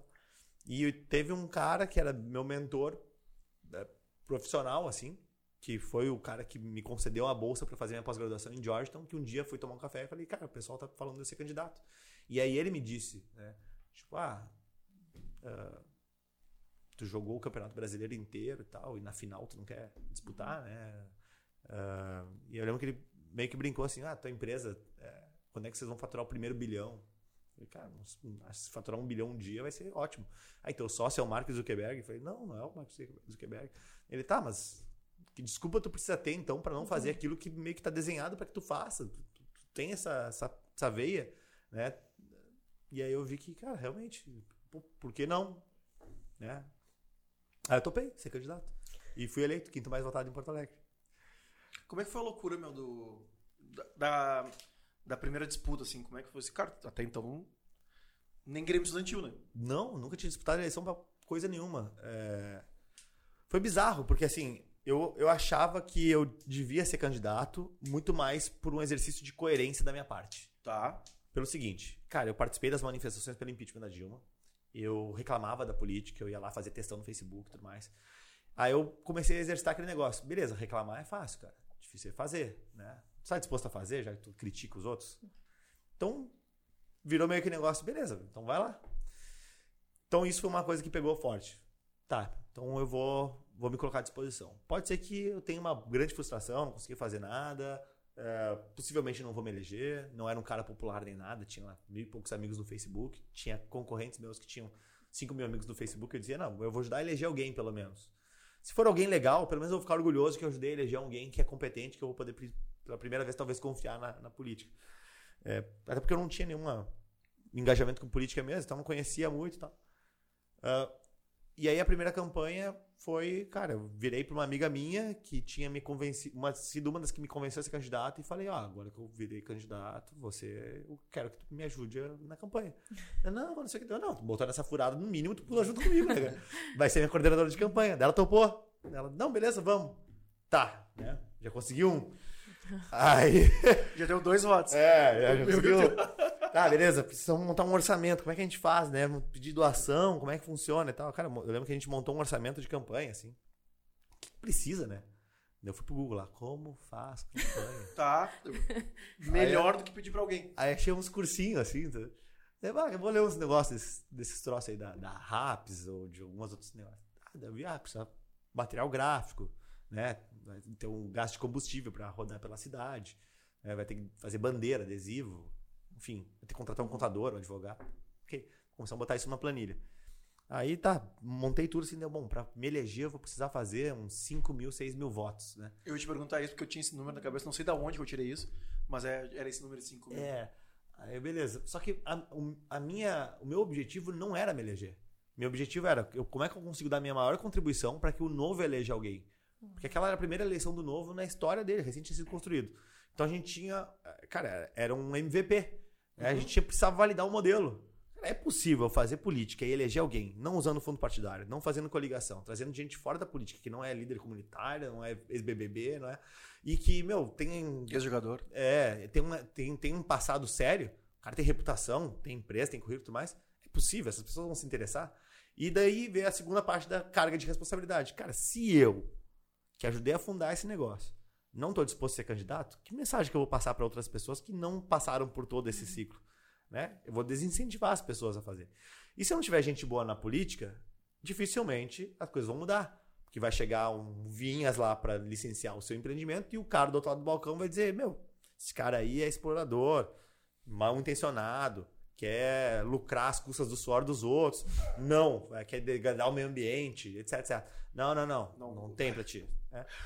É muito boa, essa galera é muito legal. E aí, cara, é emprego que não é gerado, é roda que não gira e tudo aquela história. Beleza. Então, a minha pilha era: precis- precisamos ajudar a eleger gente com uma cabeça diferente pro negócio.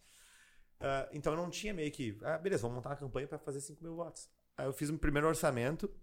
Eu lembro que eu fui olhar, assim, quanto que a galera gastava. E aí, o cara que tinha gastado. ah, o- um dos que tinha entrado, assim, eu lembro que era, me chamou a atenção porque era 210 mil reais. E eu olhei, cara, onde é que eu vou tirar 210 mil reais, cara? É muita grana. Mais fácil abrir uma, uma outra empresa. É muita grana e tudo mais. Tal. Daí, cara, eu terminei o exercício de todo o orçamento, assim, deu 30 mil reais. Aí eu, ah, com 30 mil reais eu consigo fazer a eleição, né? Achava eu. Aí eu lembro que eu cheguei nesse mesmo mentor que eu, né? Que eu já tinha constado antes. E daí ele me olhou e falou assim: Cara, o último cara que entrou lá, os caras gastam 200 mil reais e tu vem me dizer que tu vai com esse orçamento convencer alguém a doar pra tua campanha. Por que, que eu vou dar mil reais pra uma campanha que vai ser um fracasso? Tu tá praticamente me dizendo que tu não vai se eleger e não vai servir de nada, porque tu não tá competitivo. Eu, não, mas eu acho que com 3 mil eu consigo me eleger. Ele, mas não interessa se tu acha que vai se eleger. Bota 100 mil nesse orçamento pra que pessoas como eu olhem e digam, não, esse cara tá falando sério. Foi o primeiro feedback que eu Posi- tive. Mas a importância do posicionamento. É, Hoje, hoje eu tava numa reunião que eu não. Enfim, é um fornecedor. E aí eu. Trazendo alguns feedbacks dos últimos eventos, assim. Ele é, pois é, meu, mas é que o fulano cobra seis vezes mais, por isso que ele tem os cara fera. Eu disse, pois então. Ele se posicionou. Ele veio aqui na minha mesa e disse que, que, cara, pra eu te entregar um Red Bull, meu amigo, custa não sei. Cara, vem lá da Áustria. Tu- Cada latinha tem um custo. Tem um preço. Agora, se eu me entregar uma caixinha de papelão, Aham. bom, meu amigo. Aí eu não posso comparar uma lata de Red Bull com uma caixinha de papelão. Sim. Então eu tenho que te posicionar. Se tu não te posicionou, lida com, com os teus É problemas. é aí. Não vai me dizer que o outro que cobra e entrega legal. Pois... Eu Entendi ele e te entendi também. É, mas aí, cara, hum, exercitamos tudo lá e chegamos a 80 mil reais daí. 80 mil reais. Beleza, né? Aí tá, comecei a passar o chapéu, amigos, familiares, tudo mais. Tá, foi dando uma doaçãozinha aqui e ali e tudo mais. E aí a gente começou a trabalhar, né? Ah, imprimir os primeiros materiais e tudo mais. Só que, cara, ah, como é que faz campanha, né? Vai Tem na que rua, pedir grita. voto, cara, coragem e tudo mais. E, e eu dizia, cara, eu não sou o cara, o líder do bairro, pra dizer, "Ô, pessoal do bairro, lembra de mim? Eu ajudei aqui com o jardim e tudo mais. Não, cara, meu voto não é. esse- o meu perfil de eleitor não é o cara que ajudou a asfaltar a rua ali. Né? Eu tenho uma posição, um posicionamento de opiniões. De, cara, vamos tirar a burocracia para quem quer empreender, independente do bairro. Vamos reduzir carga tributária. Vamos- acho que a, a gestão pública tem que caber dentro do seu gasto, despesa, né? tem que ter responsabilidade, responsabilidade fiscal. Então são, são pautas que, cara, não tem região, não tem muito categoria e tudo mais. Beleza, mas onde é que eu vou encontrar essas pessoas, né? Porque eu tenho meus mil amigos no Facebook, já larguei por ali, né? Ah, vou mandar mensagem pra todo mundo pra dizer que eu sou candidato. E assim a gente vai começando a descobrir que tipo de coisa daqui a pouco surge. E, cara, eu comecei a ver, conforme eu ia mandando mensagem pra cada um dos meus amigos, que ia tendo alguns feedbacks positivos, alguém destacando alguma coisa, característica, traço de personalidade meu e tal. E, bom, olha só, isso aqui é um insight legal pra material de campanha, pra virar um vídeo e tal. E a gente começou a ir pra rua. Comecei a ir na sinaleira, abordar pessoas aleatórias e dizer: Oi, tudo bem? Sou candidato, aqui meu material, dá uma olhadinha no meu currículo. e, cara, deu super certo, porque daí as pessoas. Eu recebi, eu fui um dos caras que, que eu passei na e te vi. Então, e, e- e o retorno que deu disso foi: primeiro, cara, tu praticamente não encontra candidato cara e coragem abaixo de sol e chuva na sinaleira dizendo: Oi, meu, tudo bem? Eu sou candidato, olha aqui minha foto, meu currículo. né? Em geral, é uma galera que é contratada pra fazer aquilo. Então, isso já era muito diferente. E segundo, quando o cara olhava o currículo, cara tinha um currículo. Sim, não, não, não era político de carreira. Tinha, porra, uma graduação, uma pós-graduação, trabalho em empresa, blá, blá, blá, blá. Aí a galera olhava e falava assim, não, peraí, isso aqui não é comum. Pessoas como tu, não, não é muito comum encontrar concorrendo. Então começou a dar um efeito da galera dizer, meu, conheceu aquele guri que tá na sinaleira, falando isso aqui. pera-" E começou meio que multiplicar. Daqui a pouco comecei a receber mensagem de gente botando foto do meu panfleto e mandando em grupo da família tudo mais. Dizendo, olha só esse, esse gurizão aqui e tal. Eu tinha 28 anos, né? E eu fui o mais novo eleito naquela legislatura, quinto mais votado da cidade, na primeira eleição que eu concorri na vida. E gastei 78 mil reais. Olha aí. Ah, tá. E aí, tá, meu, foi eleito, assumiu. E aí, meu, como é que o cara aprende? Porque eu não, não vou negar, né, meu, que já me passou pela cabeça mil vezes. Porque me bate é isso aí. Vai lá e faz, então. Vai lá e faz. Porque a gente aqui, meu, sempre foi muito fechado. Assim, a gente sempre trabalhou. Meu, o que, que, que o Estado me pede? A prefeitura, isso, isso, isso. Beleza, tá aqui. Continua. Ah, meu, tem que ter a liberação, o alvará, o babapi. Quem é a advogada que cuida dos maiores eventos? Ah, é a fulano. Contrata fulano. Fulano. O que te pedirem, nos manda, a gente manda, tu manda. manda. Então, a gente não, não tinha conversa. Porque, cara, a gente trabalha, trabalha, trabalha, trabalha, trabalha. E é meio louco como a gente trabalha aqui, porque a gente é o contrário de qualquer tipo, outro, outra concorrência. Ou outra agência, que a gente, cara, a gente é amigo aqui de todo mundo e tal. Mas, por exemplo, o cara que vai fazer a festa do dado, ou, ou a, sei lá, meu, qualquer coisa, enfim, aniversário do, sei lá, do Espírito Santo. A gente, cara, a gente acredita nessa festa, aí a gente senta naquela mesa ali do outro lado que são os sócios, né? Tá. Ô, meu, irado, vamos fazer. Normal, o que é convencional no nosso mercado? Beleza, então a gente acredita na festa do dado. Como é que a gente vende a festa do dado? Cara, vamos vender o lado rosa por X mil, o verde X mil.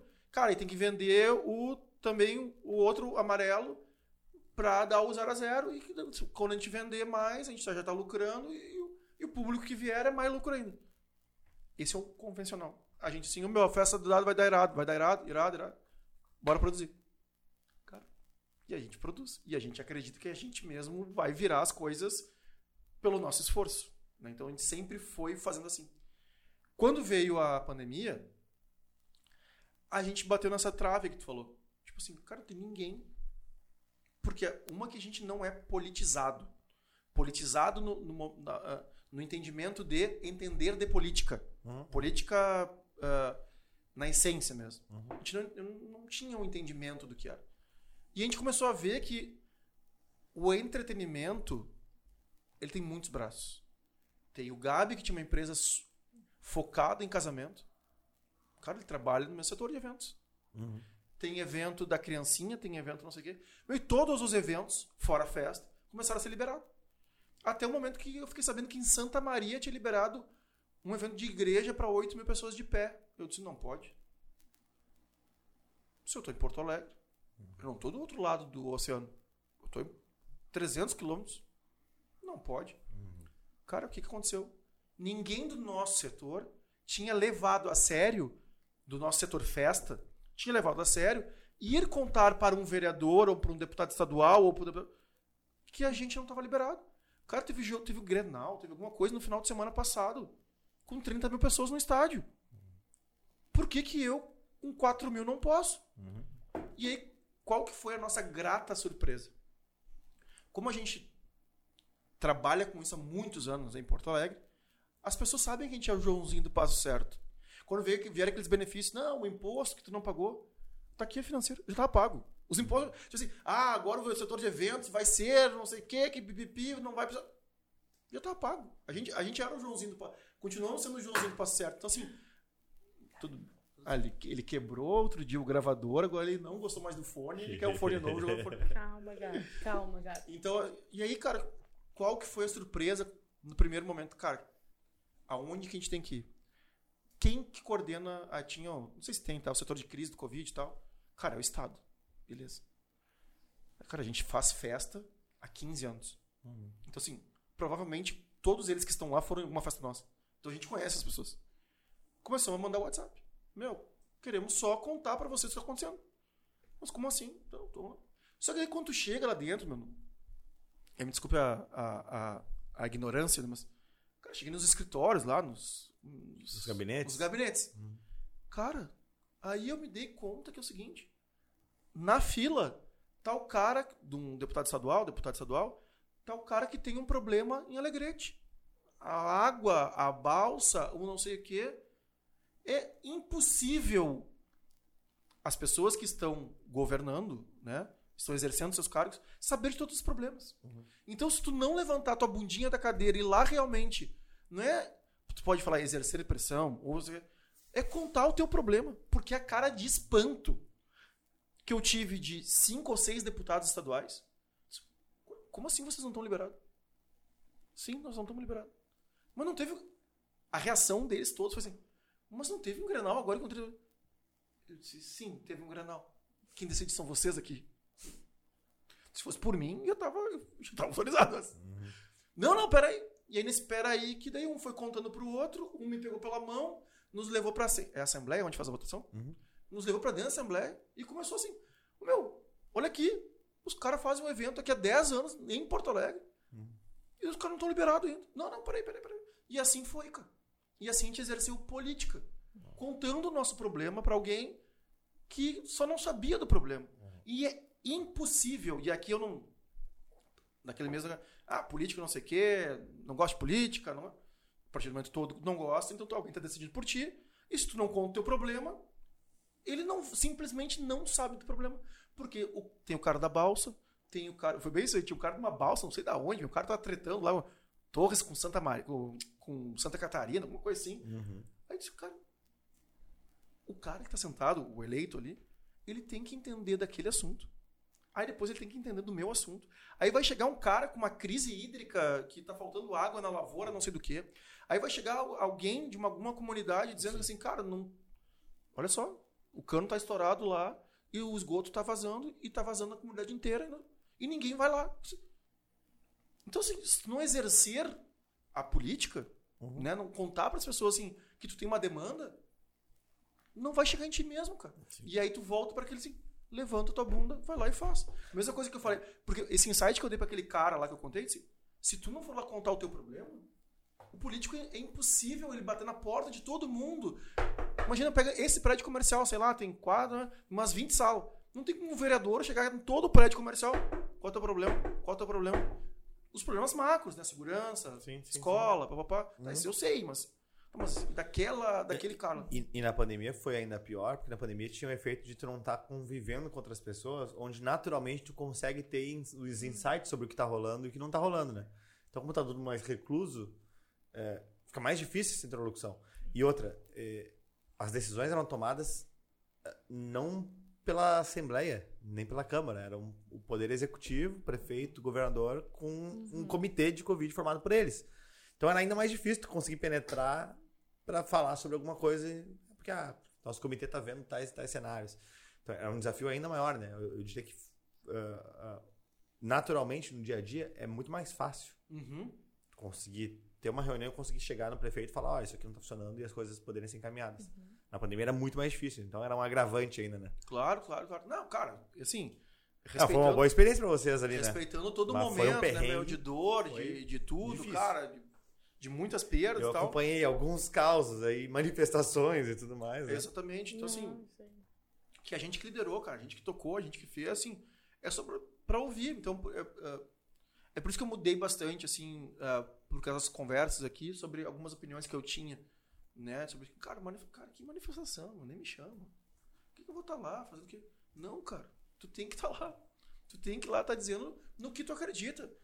O que eu acho que as pessoas. Acho não, tenho certeza que as pessoas perderam agora foi o poder de tu é A, eu sou B. Ah, não. Ou não senta na mesa, ou senta na mesa, cada um com uma arma e quem se matar é o que é a opinião que vale. Eles perderam o poder de argumentação. Uhum, E, de, e se não chegar a uma conclusão, Beleza. tudo bem, cara. Sim, só pensa diferente. Sim, é, democracia é isso. né? Exatamente. Somos Essencialmente três, é- tu vota no quê? Tu vota no quê? Tá, vocês dois. Perdi. Isso, isso. Aqui o meu escritório funciona assim, né? Os sócios, a gente. Normalmente a gente tenta chegar na. Assim, cara, vamos fazer a festa do quadrado. Cara, tem que ser meio que voto de todo mundo. Mas, alguma decisão, tá, vamos fazer caneta verde ou, az- ou, ou laranja.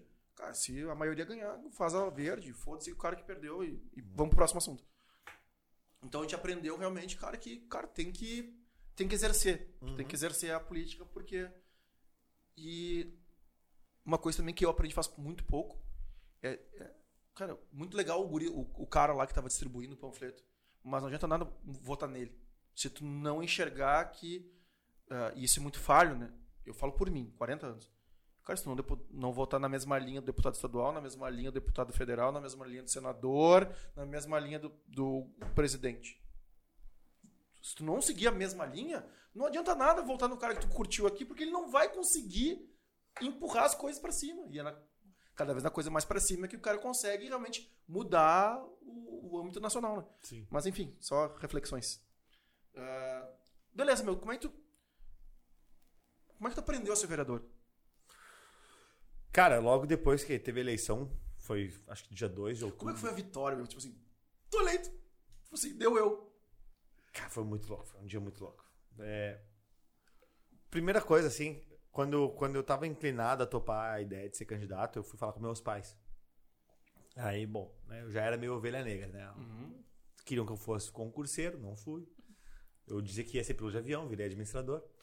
Né? E, bom, tava empreendendo e tal. Aí eu cheguei Porra, e falei, mas um filho, pessoal... ovelha negra que foi pra Bruxelas, que foi pros Estados Unidos. Não, claro, daí eu foi- tinha me provado minimamente, tá, ele também não é um louco que tá, né... Ele só nunca não trabalha remunerado nunca. É, É só isso. O cara nasceu pra ser voluntário. Detalhezinho. Quando é que vai ganhar dinheiro, né? É, esse- mas ele é- pagava é as contas, né? Ele pagava as contas, mas não, não, não juntava patrimônio, né? É, e aliás, o patrimônio que eu juntava era na bolsa? Sim. Que é aquilo lá que tava rendendo, dava dividendo e a coisa ia indo, né? Mas assim, é, eu cheguei um dia em casa e falei, ó, o pessoal tá querendo que eu seja candidato e tal. na verdade. E eu lembro muito, assim, minha mãe virou e falou, ah, não, não criei filho pra isso. Aí eu, Eu cacete, essa conversa vai ser ruim. Tu acha? Aí eu, mas espero que, né, pelo menos o meu pai deu um suporte e tal. Daí o pai virou e falou, ah, mas vai sujar o nome da família. Aí eu, puta que pariu, fudeu, né? Aí eu, tá, né, e agora? Menos dois votos. É, com esse apoio em casa, assim, né? Uh, motivacional, Com assim. esse apoio em casa, eu pensei, ah, talvez seja uma má ideia, eu tô muito louco mesmo, tenho que voltar pra empresa trabalhar em vez de... Né? Aí tá indo, ah, insistiram, insistiram. Aí eu lembro que meu pai- meu pai falou assim, ah, mas quando tu vem me consultar é porque já tomou uma decisão. Eu te conheço. Ah, aí tá, beleza, daí acabei me tornando candidato. Cara, quando chegou o primeiro panfleto, com a minha cara, assim, ah, minha mãe pegou, orgulhosa, o panfleto olhou assim, ah, meu filho, olha aqui. É, tal, mães. quê. caso. Aí, tá, daí ia ela no salão da, das unhas, não sei o que, entregar no- na- nos vizinhos e tal. Olha aqui, meu filho e tal. Beleza, aí vi que arrumei uma cabo eleitoral, né? Meu, meu pai também resolveu ajudar. E no dia da eleição, quando abriu as urnas e começou a, a contagem de votos. Desculpa, desculpa. Deixa eu fazer uma pergunta antes que é importante. Durante a eleição, tu sofreu algum ataque que tu, tipo, assim, pá, mas eu não pensava. Tipo assim, ataque político mesmo, sujo, é, difícil de lidar, ou alguma coisa assim, ou não, a eleição do pra vereador ainda é mais light. Não, é, é a eleição para vereador. ah, é o que eu digo, tipo, o vereador é o treininho da política, assim, sabe? Tipo, ninguém dá muita bola pra eleição de vereador, tá todo mundo discutindo quem vai ser o prefeito, entendeu? Então, a- os teus opositores, de certa forma, Estão se defendendo, estão Tão se, fazendo a sua promovendo campanha. e não, e não é candidatos a vereador em Porto Alegre, cara, são 700 candidatos. Todo mundo tem um vizinho, um amigo, um primo que é candidato. entendi. Então, cara, não tem esse negócio de, ah, cara, não quero que o Vinha se eleja, vou falar mal dele pra galera. Cara, se tu, se tu fazer isso, tem mais chance de tu ajudar o Vinhas do que tu te eleger. Porque é tanto candidato, entendeu? Que o melhor jogo é tu fazer a tua campanha, entendeu? Não olha pro lado, faz o teu. Então eu tava muito nesse espírito. Ah, tiveram algumas situações desconfortáveis, do tipo, ah, pô, tinha sido 2016, era logo após o impeachment da Dilma, né? E aí o pessoal pegar e tá, vou entregar um panfleto e o cara virar pra mim assim, ah, mas tu é contra ou a favor do PT? Eu falei, ah, eu sou, fui a favor do impeachment da Dilma, amassar o papel e jogar na minha cara. Isso aconteceu. Mas foi o pior que aconteceu, né? É Tá. deselegante, desconfortável, né? Dá um susto na primeira, mas depois tu diz, cara, paciência, né? Existe uma rejeição à política, natural. Eventualmente vai ter pessoa que se comporta assim. Né? Contanto que ele me deu um soco. Então, tá. Beleza, né? Estamos no lucro ali É. ainda, né? É, acho que esse, esse tipo de situação talvez tenha sido é, as piores, assim. Mas ataques, não. E no dia da eleição, no dia da eleição mesmo, quando abriu as urnas e começou a contagem, Tem alguma coisa que te diz, eh, pesquisa que diz assim, cara, tô perto, tô longe, ou pra vereador não tem Pra 700? vereador não tem, porque tu não consegue pesquisar 700 candidatos, entendeu? Tipo, em geral, o universo de pesquisados de uma pesquisa eleitoral é de 2 mil, 3 mil entrevistas, né? É quase o número de candidatos. É. Sacou? Aí, cara, se tu for pegar na cidade, ah, se tiver uma pessoa que se te citou, cara, já vou dizer assim, ah, teve um cara que citou, esse cara tem chance. Entendeu? Então não tem muita confiança, sabe? As pesquisas são mais para poder executivo, né? Para quem vai ser prefeito, governador, senado, que são major... as eleições majoritárias que se chamam, né? Que é onde é 50% mais um para ganhar, que daí são poucos candidatos. Mas não, eu não tinha muita ideia. O que eu notei foi que na última semana de campanha realmente aconteceu isso. Eu comecei a ver que o meu material estava chegando em grupos de WhatsApp de pessoas que eu não conhecia. E que pessoas na sinaleira me diziam que tinham recebido material meu e eu não fazia ideia quem eram as pessoas. E eu, caramba, esse negócio tá chegando longe demais. É, então, aquele sentimento de, caramba, o negócio viralizou, né? É, mas a gente não sabia se viralizou significava 3 mil votos, 5 mil votos, 8 mil votos, ou minha votação, 10.478 votos. Não fazia ideia disso aí? Aí a gente fez um, meio que um bolão lá no, no, no time ali. Ah, quanto é que cada um acha que vai ser a votação? Aí, tipo, minha coordenadora de campanha falou, não, acho que vai ser 8 mil votos. Eu falei, ah, acho que vai ser 6. Aí a outra guria falou, ah, acho que vai ser 7. É, todo mundo errou, né? 10.500 votos. Uhum. Mas aí no dia da eleição, conforme foi apurando, é, aí meus pais estavam lá, tava uma galera assim e tal. É, foi na Choperia Marilã a gente tava ali, né? Que era bem próximo de onde estava o diretório do Novo, o pessoal se juntou ali. Aí quando deu a comprovação da eleição, nossa, cara, eu olhei pra minha mãe, minha mãe chorava. Veio me abraçar, hoje é o dia mais feliz da minha vida. Eu só pensando, ainda bem, né, cara? Ah, tirei essa. tirei a carga de responsabilidade das costas, né? Aí tá, aí a primeira coisa foi, beleza, agora ferrou. Eu nunca trabalhei como vereador. Eu nunca trabalhei na gestão pública. Eu fiz uma campanha, sou o quinto mais votado da capital, uma capital brasileira, de um partido que recém chegou. Onde é que entra E eu, agora? e eu pedi, eu pedi pros meus sócios três meses de licença sem retirada de prolabore pra fazer a campanha, achando que eu ia voltar na sequência. Né? Como é que eu falo com meus sócios que eu não vou voltar mais? como é que.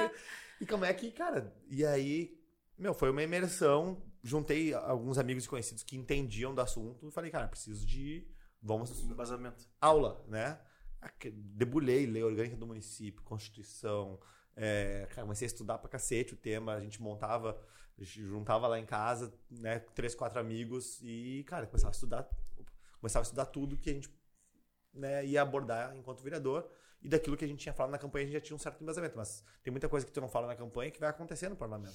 Ideias que não são ideias que são tuas, mas que tu vai ter que votar. Tipo isso, vai chegar o cara da balsa lá. Cara, não entendo nada de balsa. Mas eventualmente eu vou ter que votar a favor ou contra isso. Né? Minimamente eu preciso saber sobre o assunto. É, existe uma economia de balsas? Quantos empreendedores nesse setor tem? Quanto que representa na arrecadação? Qual é o tamanho do orçamento? Né? Quem é que licencia? Então, cara, precisava tomar parte disso tudo. E eu lembro que no primeiro dia de, de- de- de- no dia da posse, foi dia 1 de janeiro de 2017, já teve uma sessão extraordinária convocada pelo então prefeito Marquesan para votar a estrutura administrativa da cidade, que ele queria reduzir de 30 e poucas secretarias para 16, eu acho que era. Eu era a favor da redução. Porque eu achava que era mais lógico de fazer gestão quando tem menos, né? É é só pensar na empresa, cara. Se tu tem cinco diretores junto contigo, é uma forma de tomar decisão. Se tem 30, talvez seja melhor uma forma mais eficiente, né?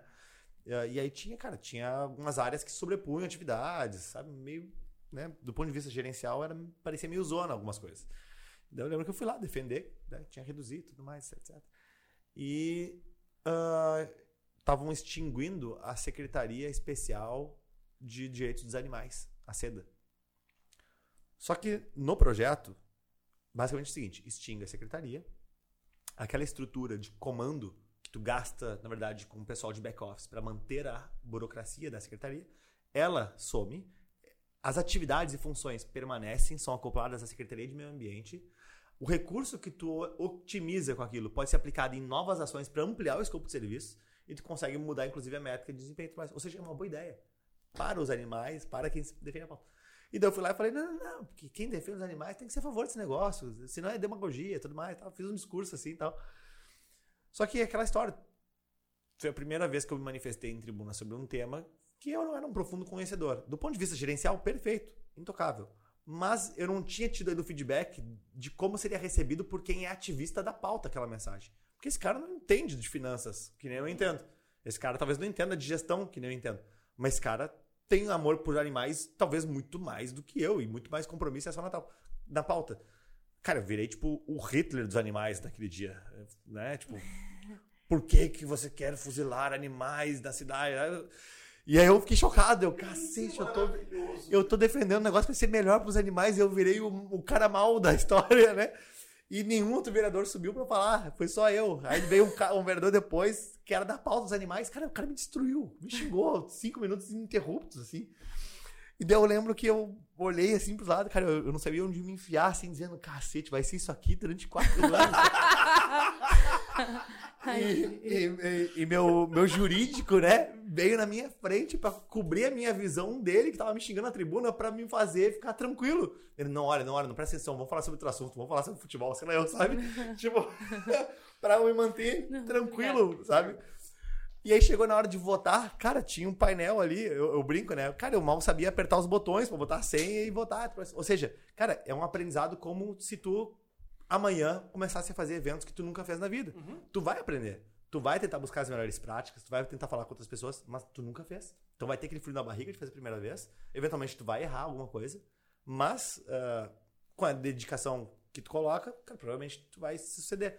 Então o que aconteceu foi que, cara, a gente botou muita energia nisso. Em três meses a gente, cara, dominava todo. Dominava o regimento, dominava a orgânica e tudo mais.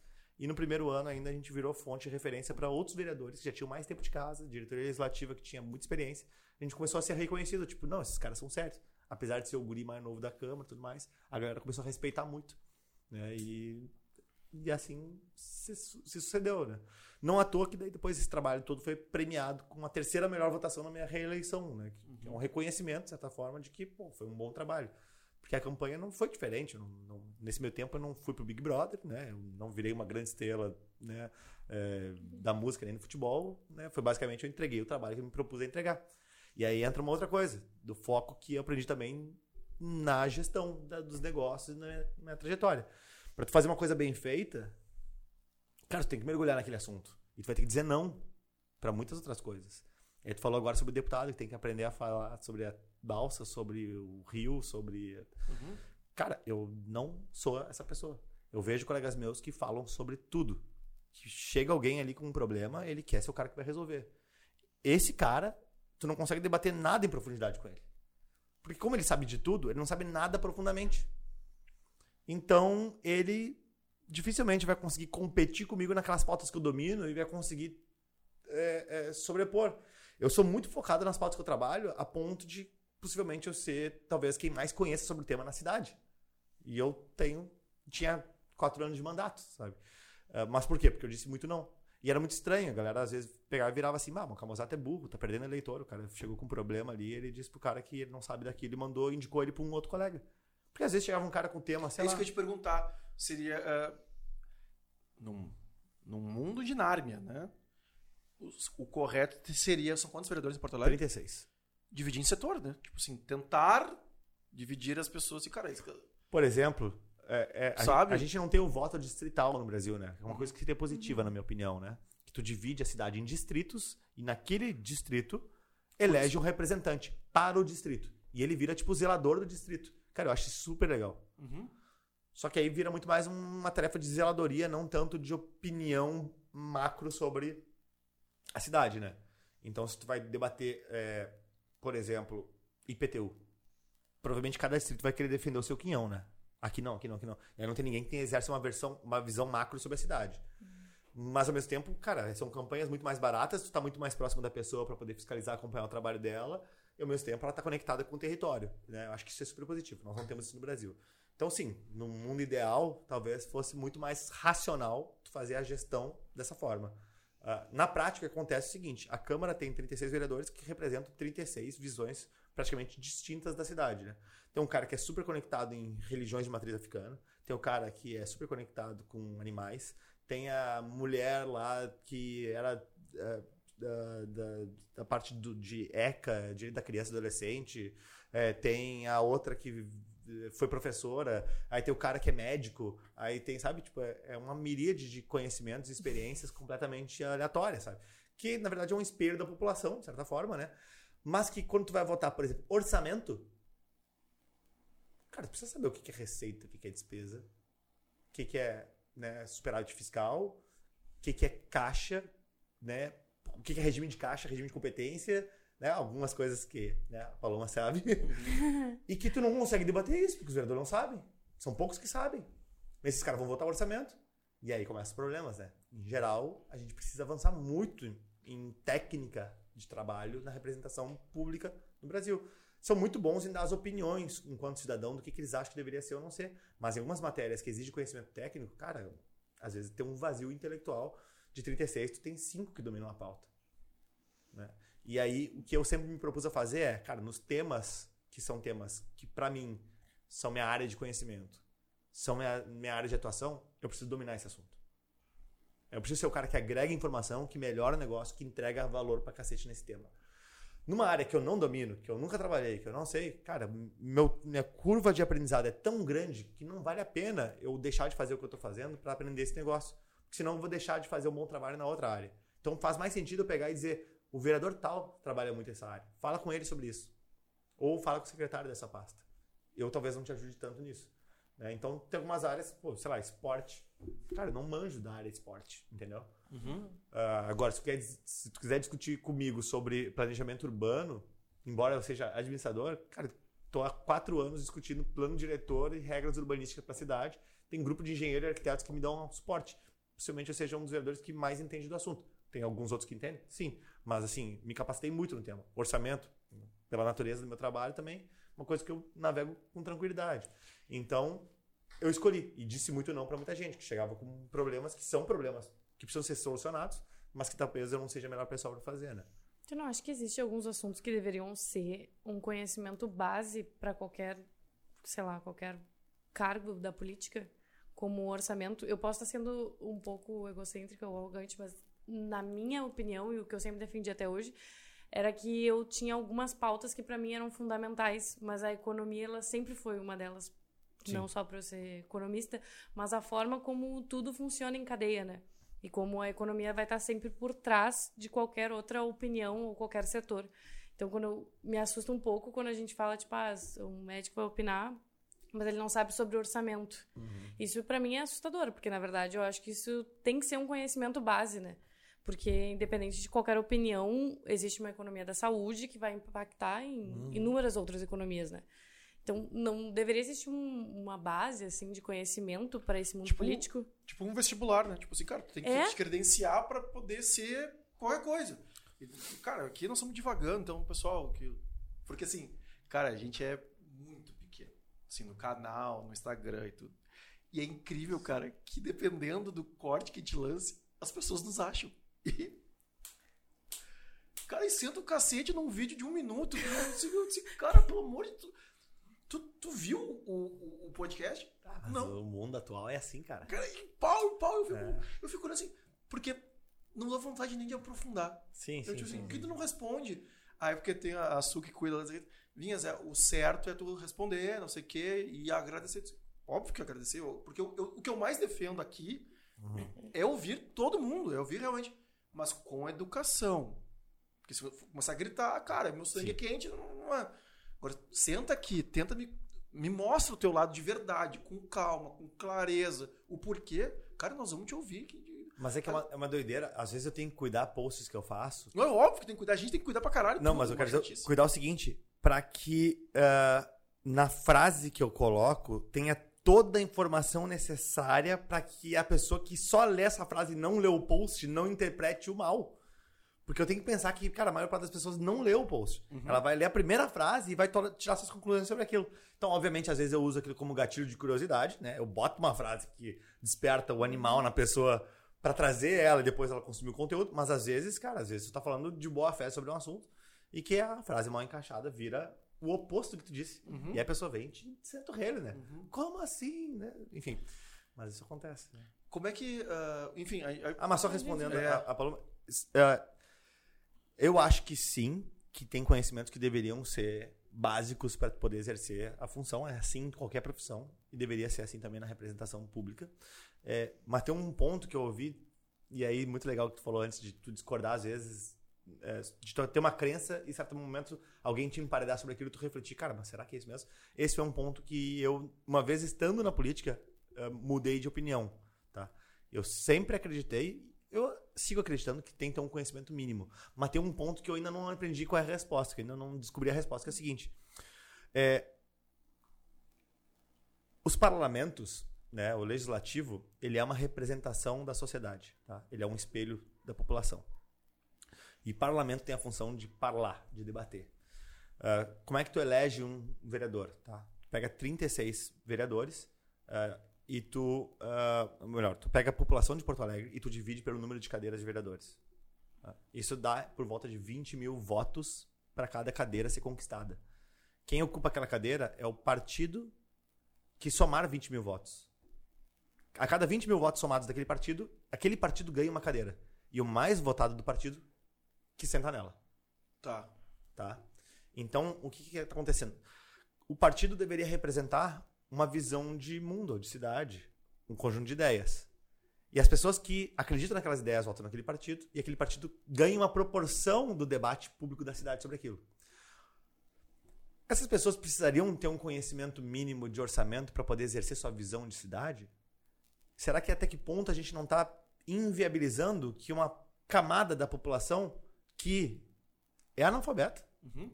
que não tem acesso a uma série de serviços públicos ou, ou, ou de bens, direitos, etc., ela não tem alguém para representá-las no parlamento? É, será que o parlamento não vai estar tá fazendo uma representação errada da sociedade? O espelho está errado. Se não tiver alguém lá dentro que tenha uh, essas uh, uma realidade de vida parecida com aquelas pessoas que ele está representando. Então essa é uma, é uma, dúvida que eu tenho. Tá? Que se a gente pega e bota uma barra daqui a pouco mínima ali, a gente não vai estar tá exercendo na verdade uma uma perversão da própria representação popular. Talvez seja importante, e talvez seja a missão do parlamento, uma vez que aquela pessoa se elege, bom, então agora que tu vai representar as pessoas, deixa eu te dar umas ferramentas aqui para que tu possa fazer esse trabalho de maneira adequada. Fantástico. Eu é, acho que melhor era solução. mais, é, é. eu iria mais para E aí eu acho que cabe também na pessoa que se elegeu de ter a responsabilidade de buscar essa informação. Tá, ou de atender aí, a essa formação. Aí já confiar no ser humano, é, já, aí, aí, já... Que é o que não acontece. É, o bom senso é... é. Então, assim, Primeira coisa para um legislativo, cara, legislativo ele faz leis e ele fiscaliza o poder executivo. Essa é a função do vereador, né? É, eu brinco que se a gente fosse um condomínio, né, o vereador ele é o condômino que vai na reunião, uhum. né? E ele tem que dizer o que o zelador, o que o, o, o síndico tem que fazer ou não, o que ele está fazendo de errado.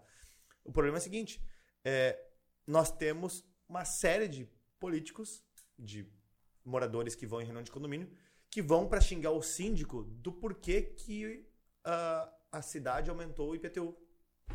Não é função do síndico. Então tem uma série de políticos, de vereadores, deputados que tentam debater e fazer projetos sobre coisas que eles não podem legislar.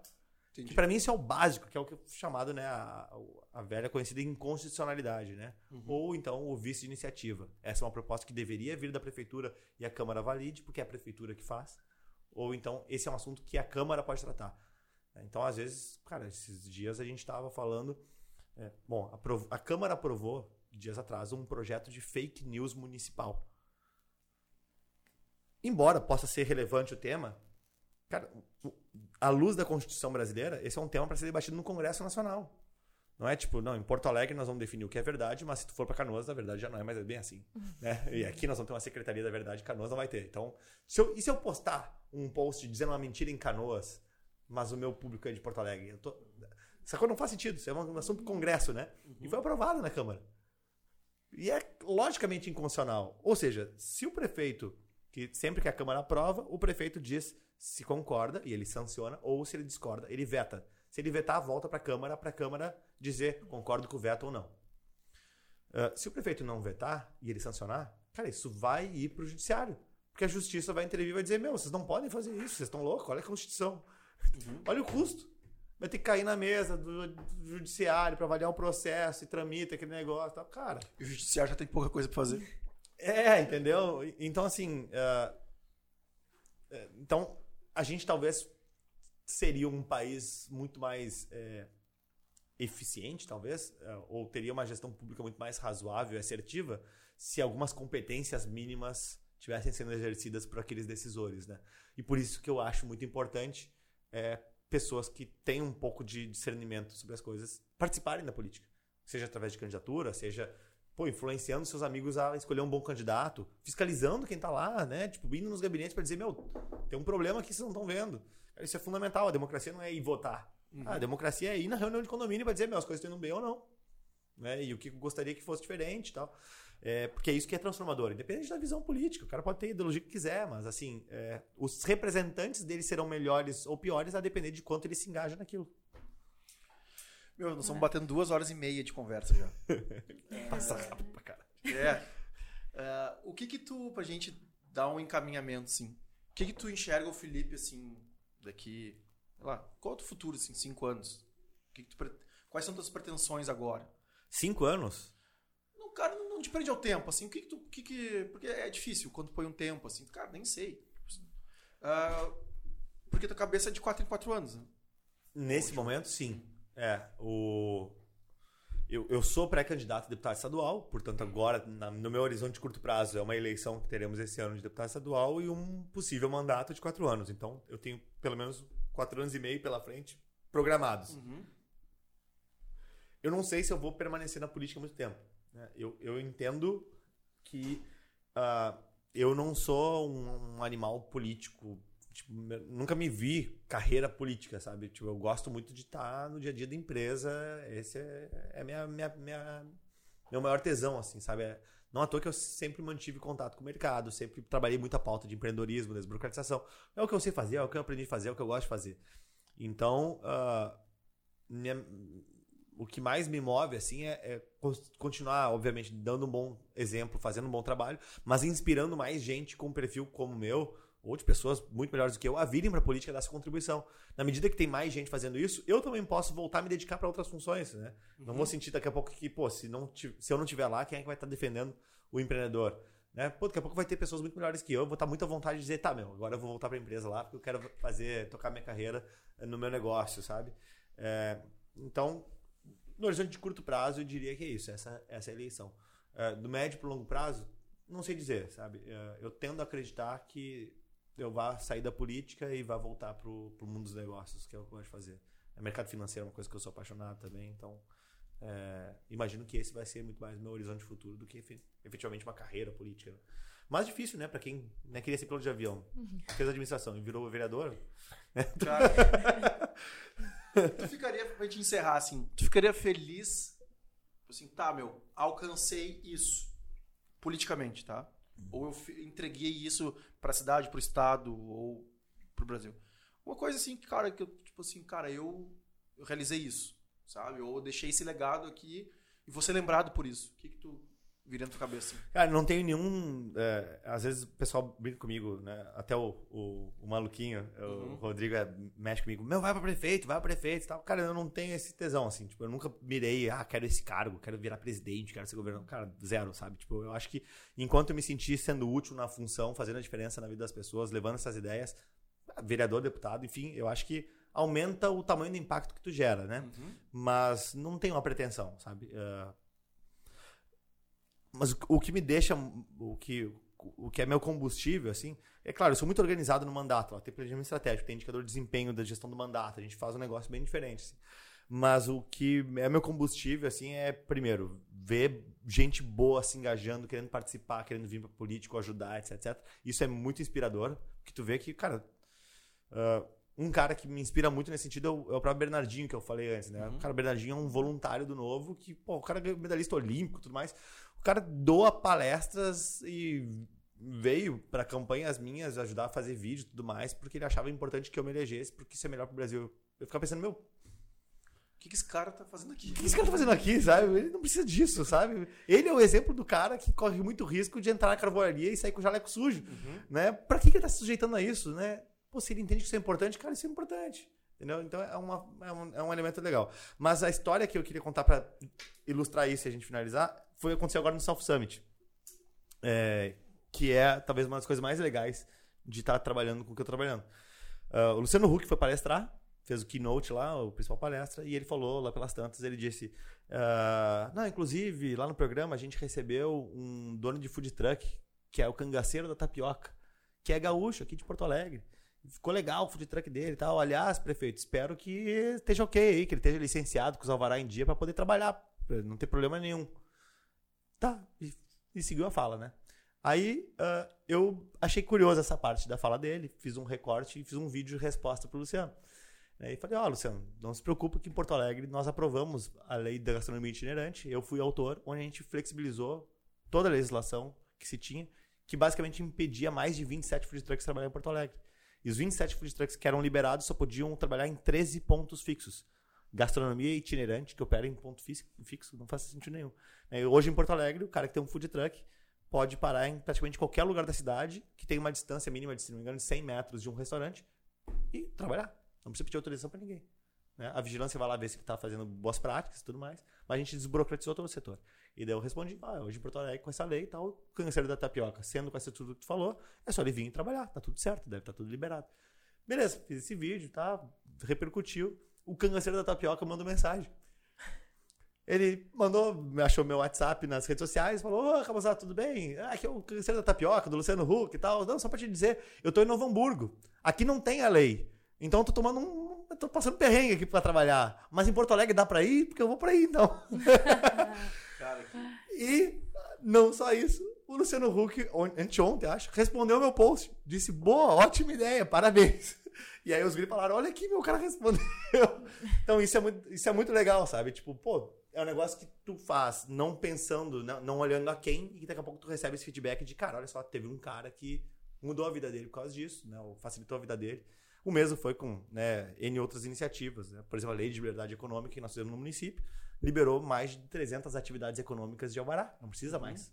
Né? Só pega e diz, não, eu estou de acordo com as normas, fiz a inscrição lá na fazenda, posso começar a trabalhar. A Por hora, exemplo, a hora que cabeleireiro, fiscali- barbeiro, fiscalizar, tu vem aqui. Hã? A hora que quiser, a hora que der pra você, vocês vêm me fiscali- fiscalizar. Isso, porque é baixo risco de poluição, baixo risco, né? Tipo, não, não, não tem risco sanitário, biológico, etc, etc. Então, tu parte da boa fé do empreendedor. Cara, o cara tá dizendo que ele está ok, começa a trabalhar amanhã, cara. Beleza, só registra aqui pra gente poder saber que tu tá funcionando. E eventualmente a fiscalização vai poder ir lá pra dizer se tu mentiu ou não mentiu. Agora, se tu fraudou o documento, aí tu vai responder um processo administrativo de fraude e aí nós vamos caçar teu alvará. Mas tu mudou a lógica, né? Porque antes o empreendedor precisa mostrar que é inocente pra ter autorização pra trabalhar. É, tipo, eu quero, pô, eu quero fazer uma festa. Ah, mas será que tu é inocente? Será que tu tá fazendo de boa fé? Me mostra aqui teus, teus antecedentes criminais, tuas negativas, qual é o endereço, quantas pessoas são, é, enfim, né? Então a gente mudou essa lógica.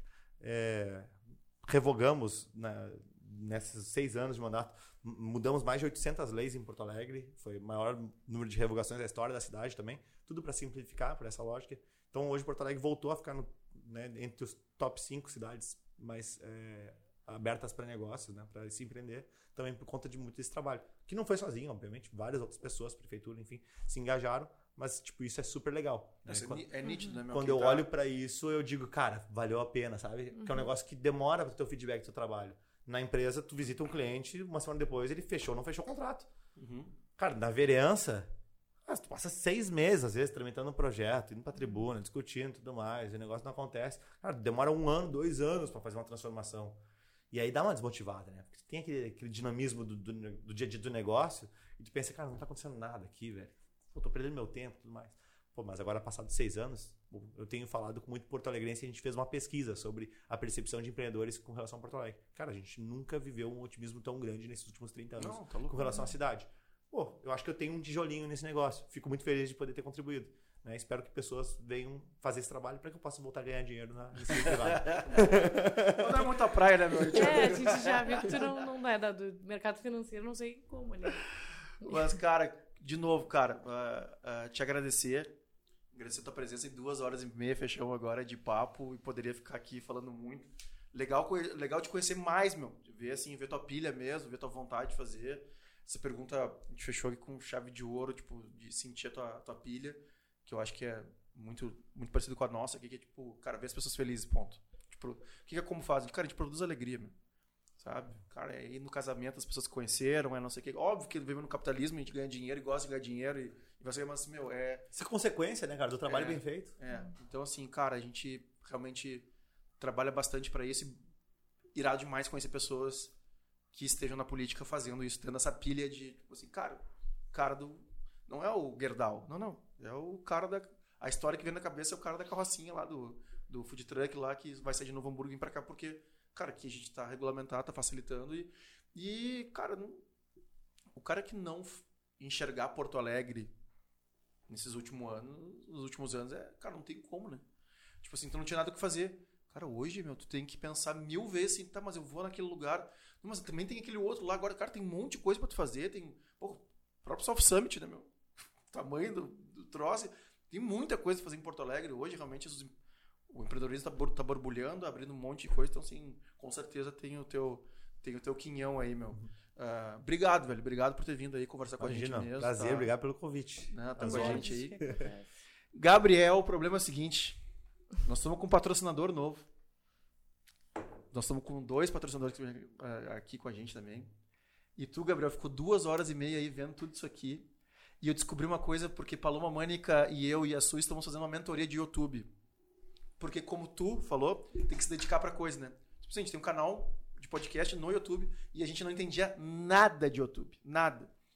E tem a parte de monetização do YouTube. E a gente descobriu que o YouTube ele é muito legal. Que ele pega realmente, depois que tu está apto a monetizar, ah, 45% ou 55%, ele volta para Eu acho que é 45. é, 45% do, do dinheiro que ele arrecada para patrocínio, ele devolve para aqueles canais aonde a propaganda passou. Né? Então, assim, ah, se a empresa do Camozato lá entregou 100 reais para para YouTube, YouTube, ó, eu quero patrocinar, o meu público-alvo é esse. YouTube te diz, tá, então tem esses canais aqui que vão te cumprir, vou te entregar o que tu quer. Então ele pega 45 reais e pela métrica dele, de quanto tempo passou em cada canal, ele distribui. Existem quatro itens que o cara tem que bater. É, os- tem dois lá que é de regras. Tem um que é ter no mínimo 4 mil horas sendo assistido. A gente já tem 5 mil e alguma coisa. E mil inscritos, Gabriel. Esse é o ponto. é. Mil inscritos. Então o cara ficou aqui duas horas e meia, Camusato, nos vendo. Ele não se inscreveu no canal. Ele não compartilhou. Ele não curtiu. Ele não fez nada. Então, Gabriel, por Não, favor. mas imagina agora, dos 10 mil e poucos ah, votos que o Camusato teve, a gente conseguiu Não, Cara, mil 11, né? inscritinhos aí. Cara, Mínimo 4, 11 mil é, a gente tá com inscritos. 590. É um pulo. É um É, não. pulo. O- mas vocês vão botar uma chamada então no início do vídeo também pra dizer, meu. Vamos fazer. O garoto. Vai ser algo polêmico, vamos dizer É, assim, ah, o Camusato tem que pegar, tem que eh, pegar aquela parte tuitou mais tal cretina ma- na fala minha recortada com uma polêmica, assim, dizer que eu sou nazista dos cachorrinhos lá.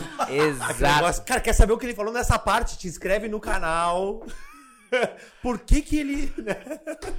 Ele é muito irado. porque- Por que que ele falou isso? Cacete, não. Daí quem não gosta de mim vai dizer, ele é mesmo.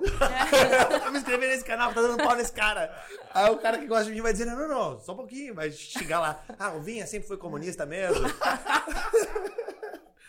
Mas vai dar uns inscritos lá.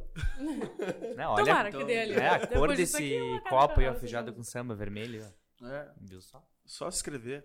Então, curte, compartilha, nos ajuda aí que realmente a gente quer bater essa meta de mil, mil inscritos pra conseguir monetizar, né? Botar um dinheirinho, Dinheirinho. investir mais um pouquinho. Quem sabe, talvez, zerar a conta desse podcast. Estamos em busca. Dinheirinho. Muito obrigado aos, patro- aos patrocinadores, Red Bull, a Toro, Academia de Finanças, a Espírito Santo, que parecia, né? Se tivesse combinado, tinha dado certo. A Espírito Santo. Camozato, mais uma vez, muito obrigado. Meu, deixa tuas redes sociais aí, por favor. Quem quiser te procurar, como é que acha, como é que fala contigo. Arroba Felipe Camozato, com dois Z's de zebra, um T de tatu. Eu sou pai de pet, tá, pessoal? Não me matem. O cara continua, né? Paloma Mônica, mas, aonde cara. as pessoas te acham, Paloma Mônica? Não. Ah, não ser no Rio de Janeiro. Mas, não, tomara No que vitrine. não me achem no Rio de Janeiro, por favor. Vitrine domingo, é. Ninguém nunca mais fala sobre isso. Vamos seguir. Pode ser só no Instagram ali, arroba Paulo Mamânica. Só ali tá ótimo. Sai ali. Ali, ali, ali, ali. não- Deixa, deixa ali. E que não participe daquele negocinho verde que tem ali dos stories. É, não, não, não. Os melhores amigos, é... eu acabei com os melhores amigos depois do domingo, né? Não, Não, vai mais existir. Deletou. Não, quem Não. tava nos melhores amigos tem que comentar nesse vídeo aí, então. Não Vai dá. deixando spoilers ali. Conte a sua versão da história. Eu vou posta um, eu vou pedir pra Anne botar um frame de 5 segundos dos meus melhores amigos no final de semana. Porque eu descobri porque que proibiram bebida alcoólica aqui nos estádios do Rio Grande do Sul. Porque eu fui pro Maracanã e é a, é a última lembrança que eu tenho. O, o, o- eu tô vendo que tem um potencial filão de negócio aqui, né? Os melhores amigos dela podem ser cobrados. Porque pela. Não. pela... Mas com certeza. É- Pelo Milhões! clamor do Ah, assunto que aqui, eu pensei, cara. Que perdemos Onde é que de assina esse monetização. É que nem, Não. é que nem a gente fez pro Calage. Não abre o TikTok. É, não. Tô, tô me convencendo a abrir. Por exemplo, não abre. Não, meu, é uma relíquia, é uma relíquia. E o Gabi.rec. Exato, viu? já vai aparecer todas as redes aí, ó. Não, e tá, mas é a nossa editora. Ah, arroba Anne Bianchi. E a firma, né? Fazer aquele merchan da firma. Arroba Gabriel Souza Filmes. Então tá vai todo mundo aí. casar. Ô, Tá todo mundo assinado. Muito obrigado, Felipe. Mais uma vez, muito obrigado. Cara, Valeu, boa obrigado sorte. Parabéns pelo trabalho. Conta Obrigado. com a gente aí no que precisar. Feito, gente. Beijo do gordo.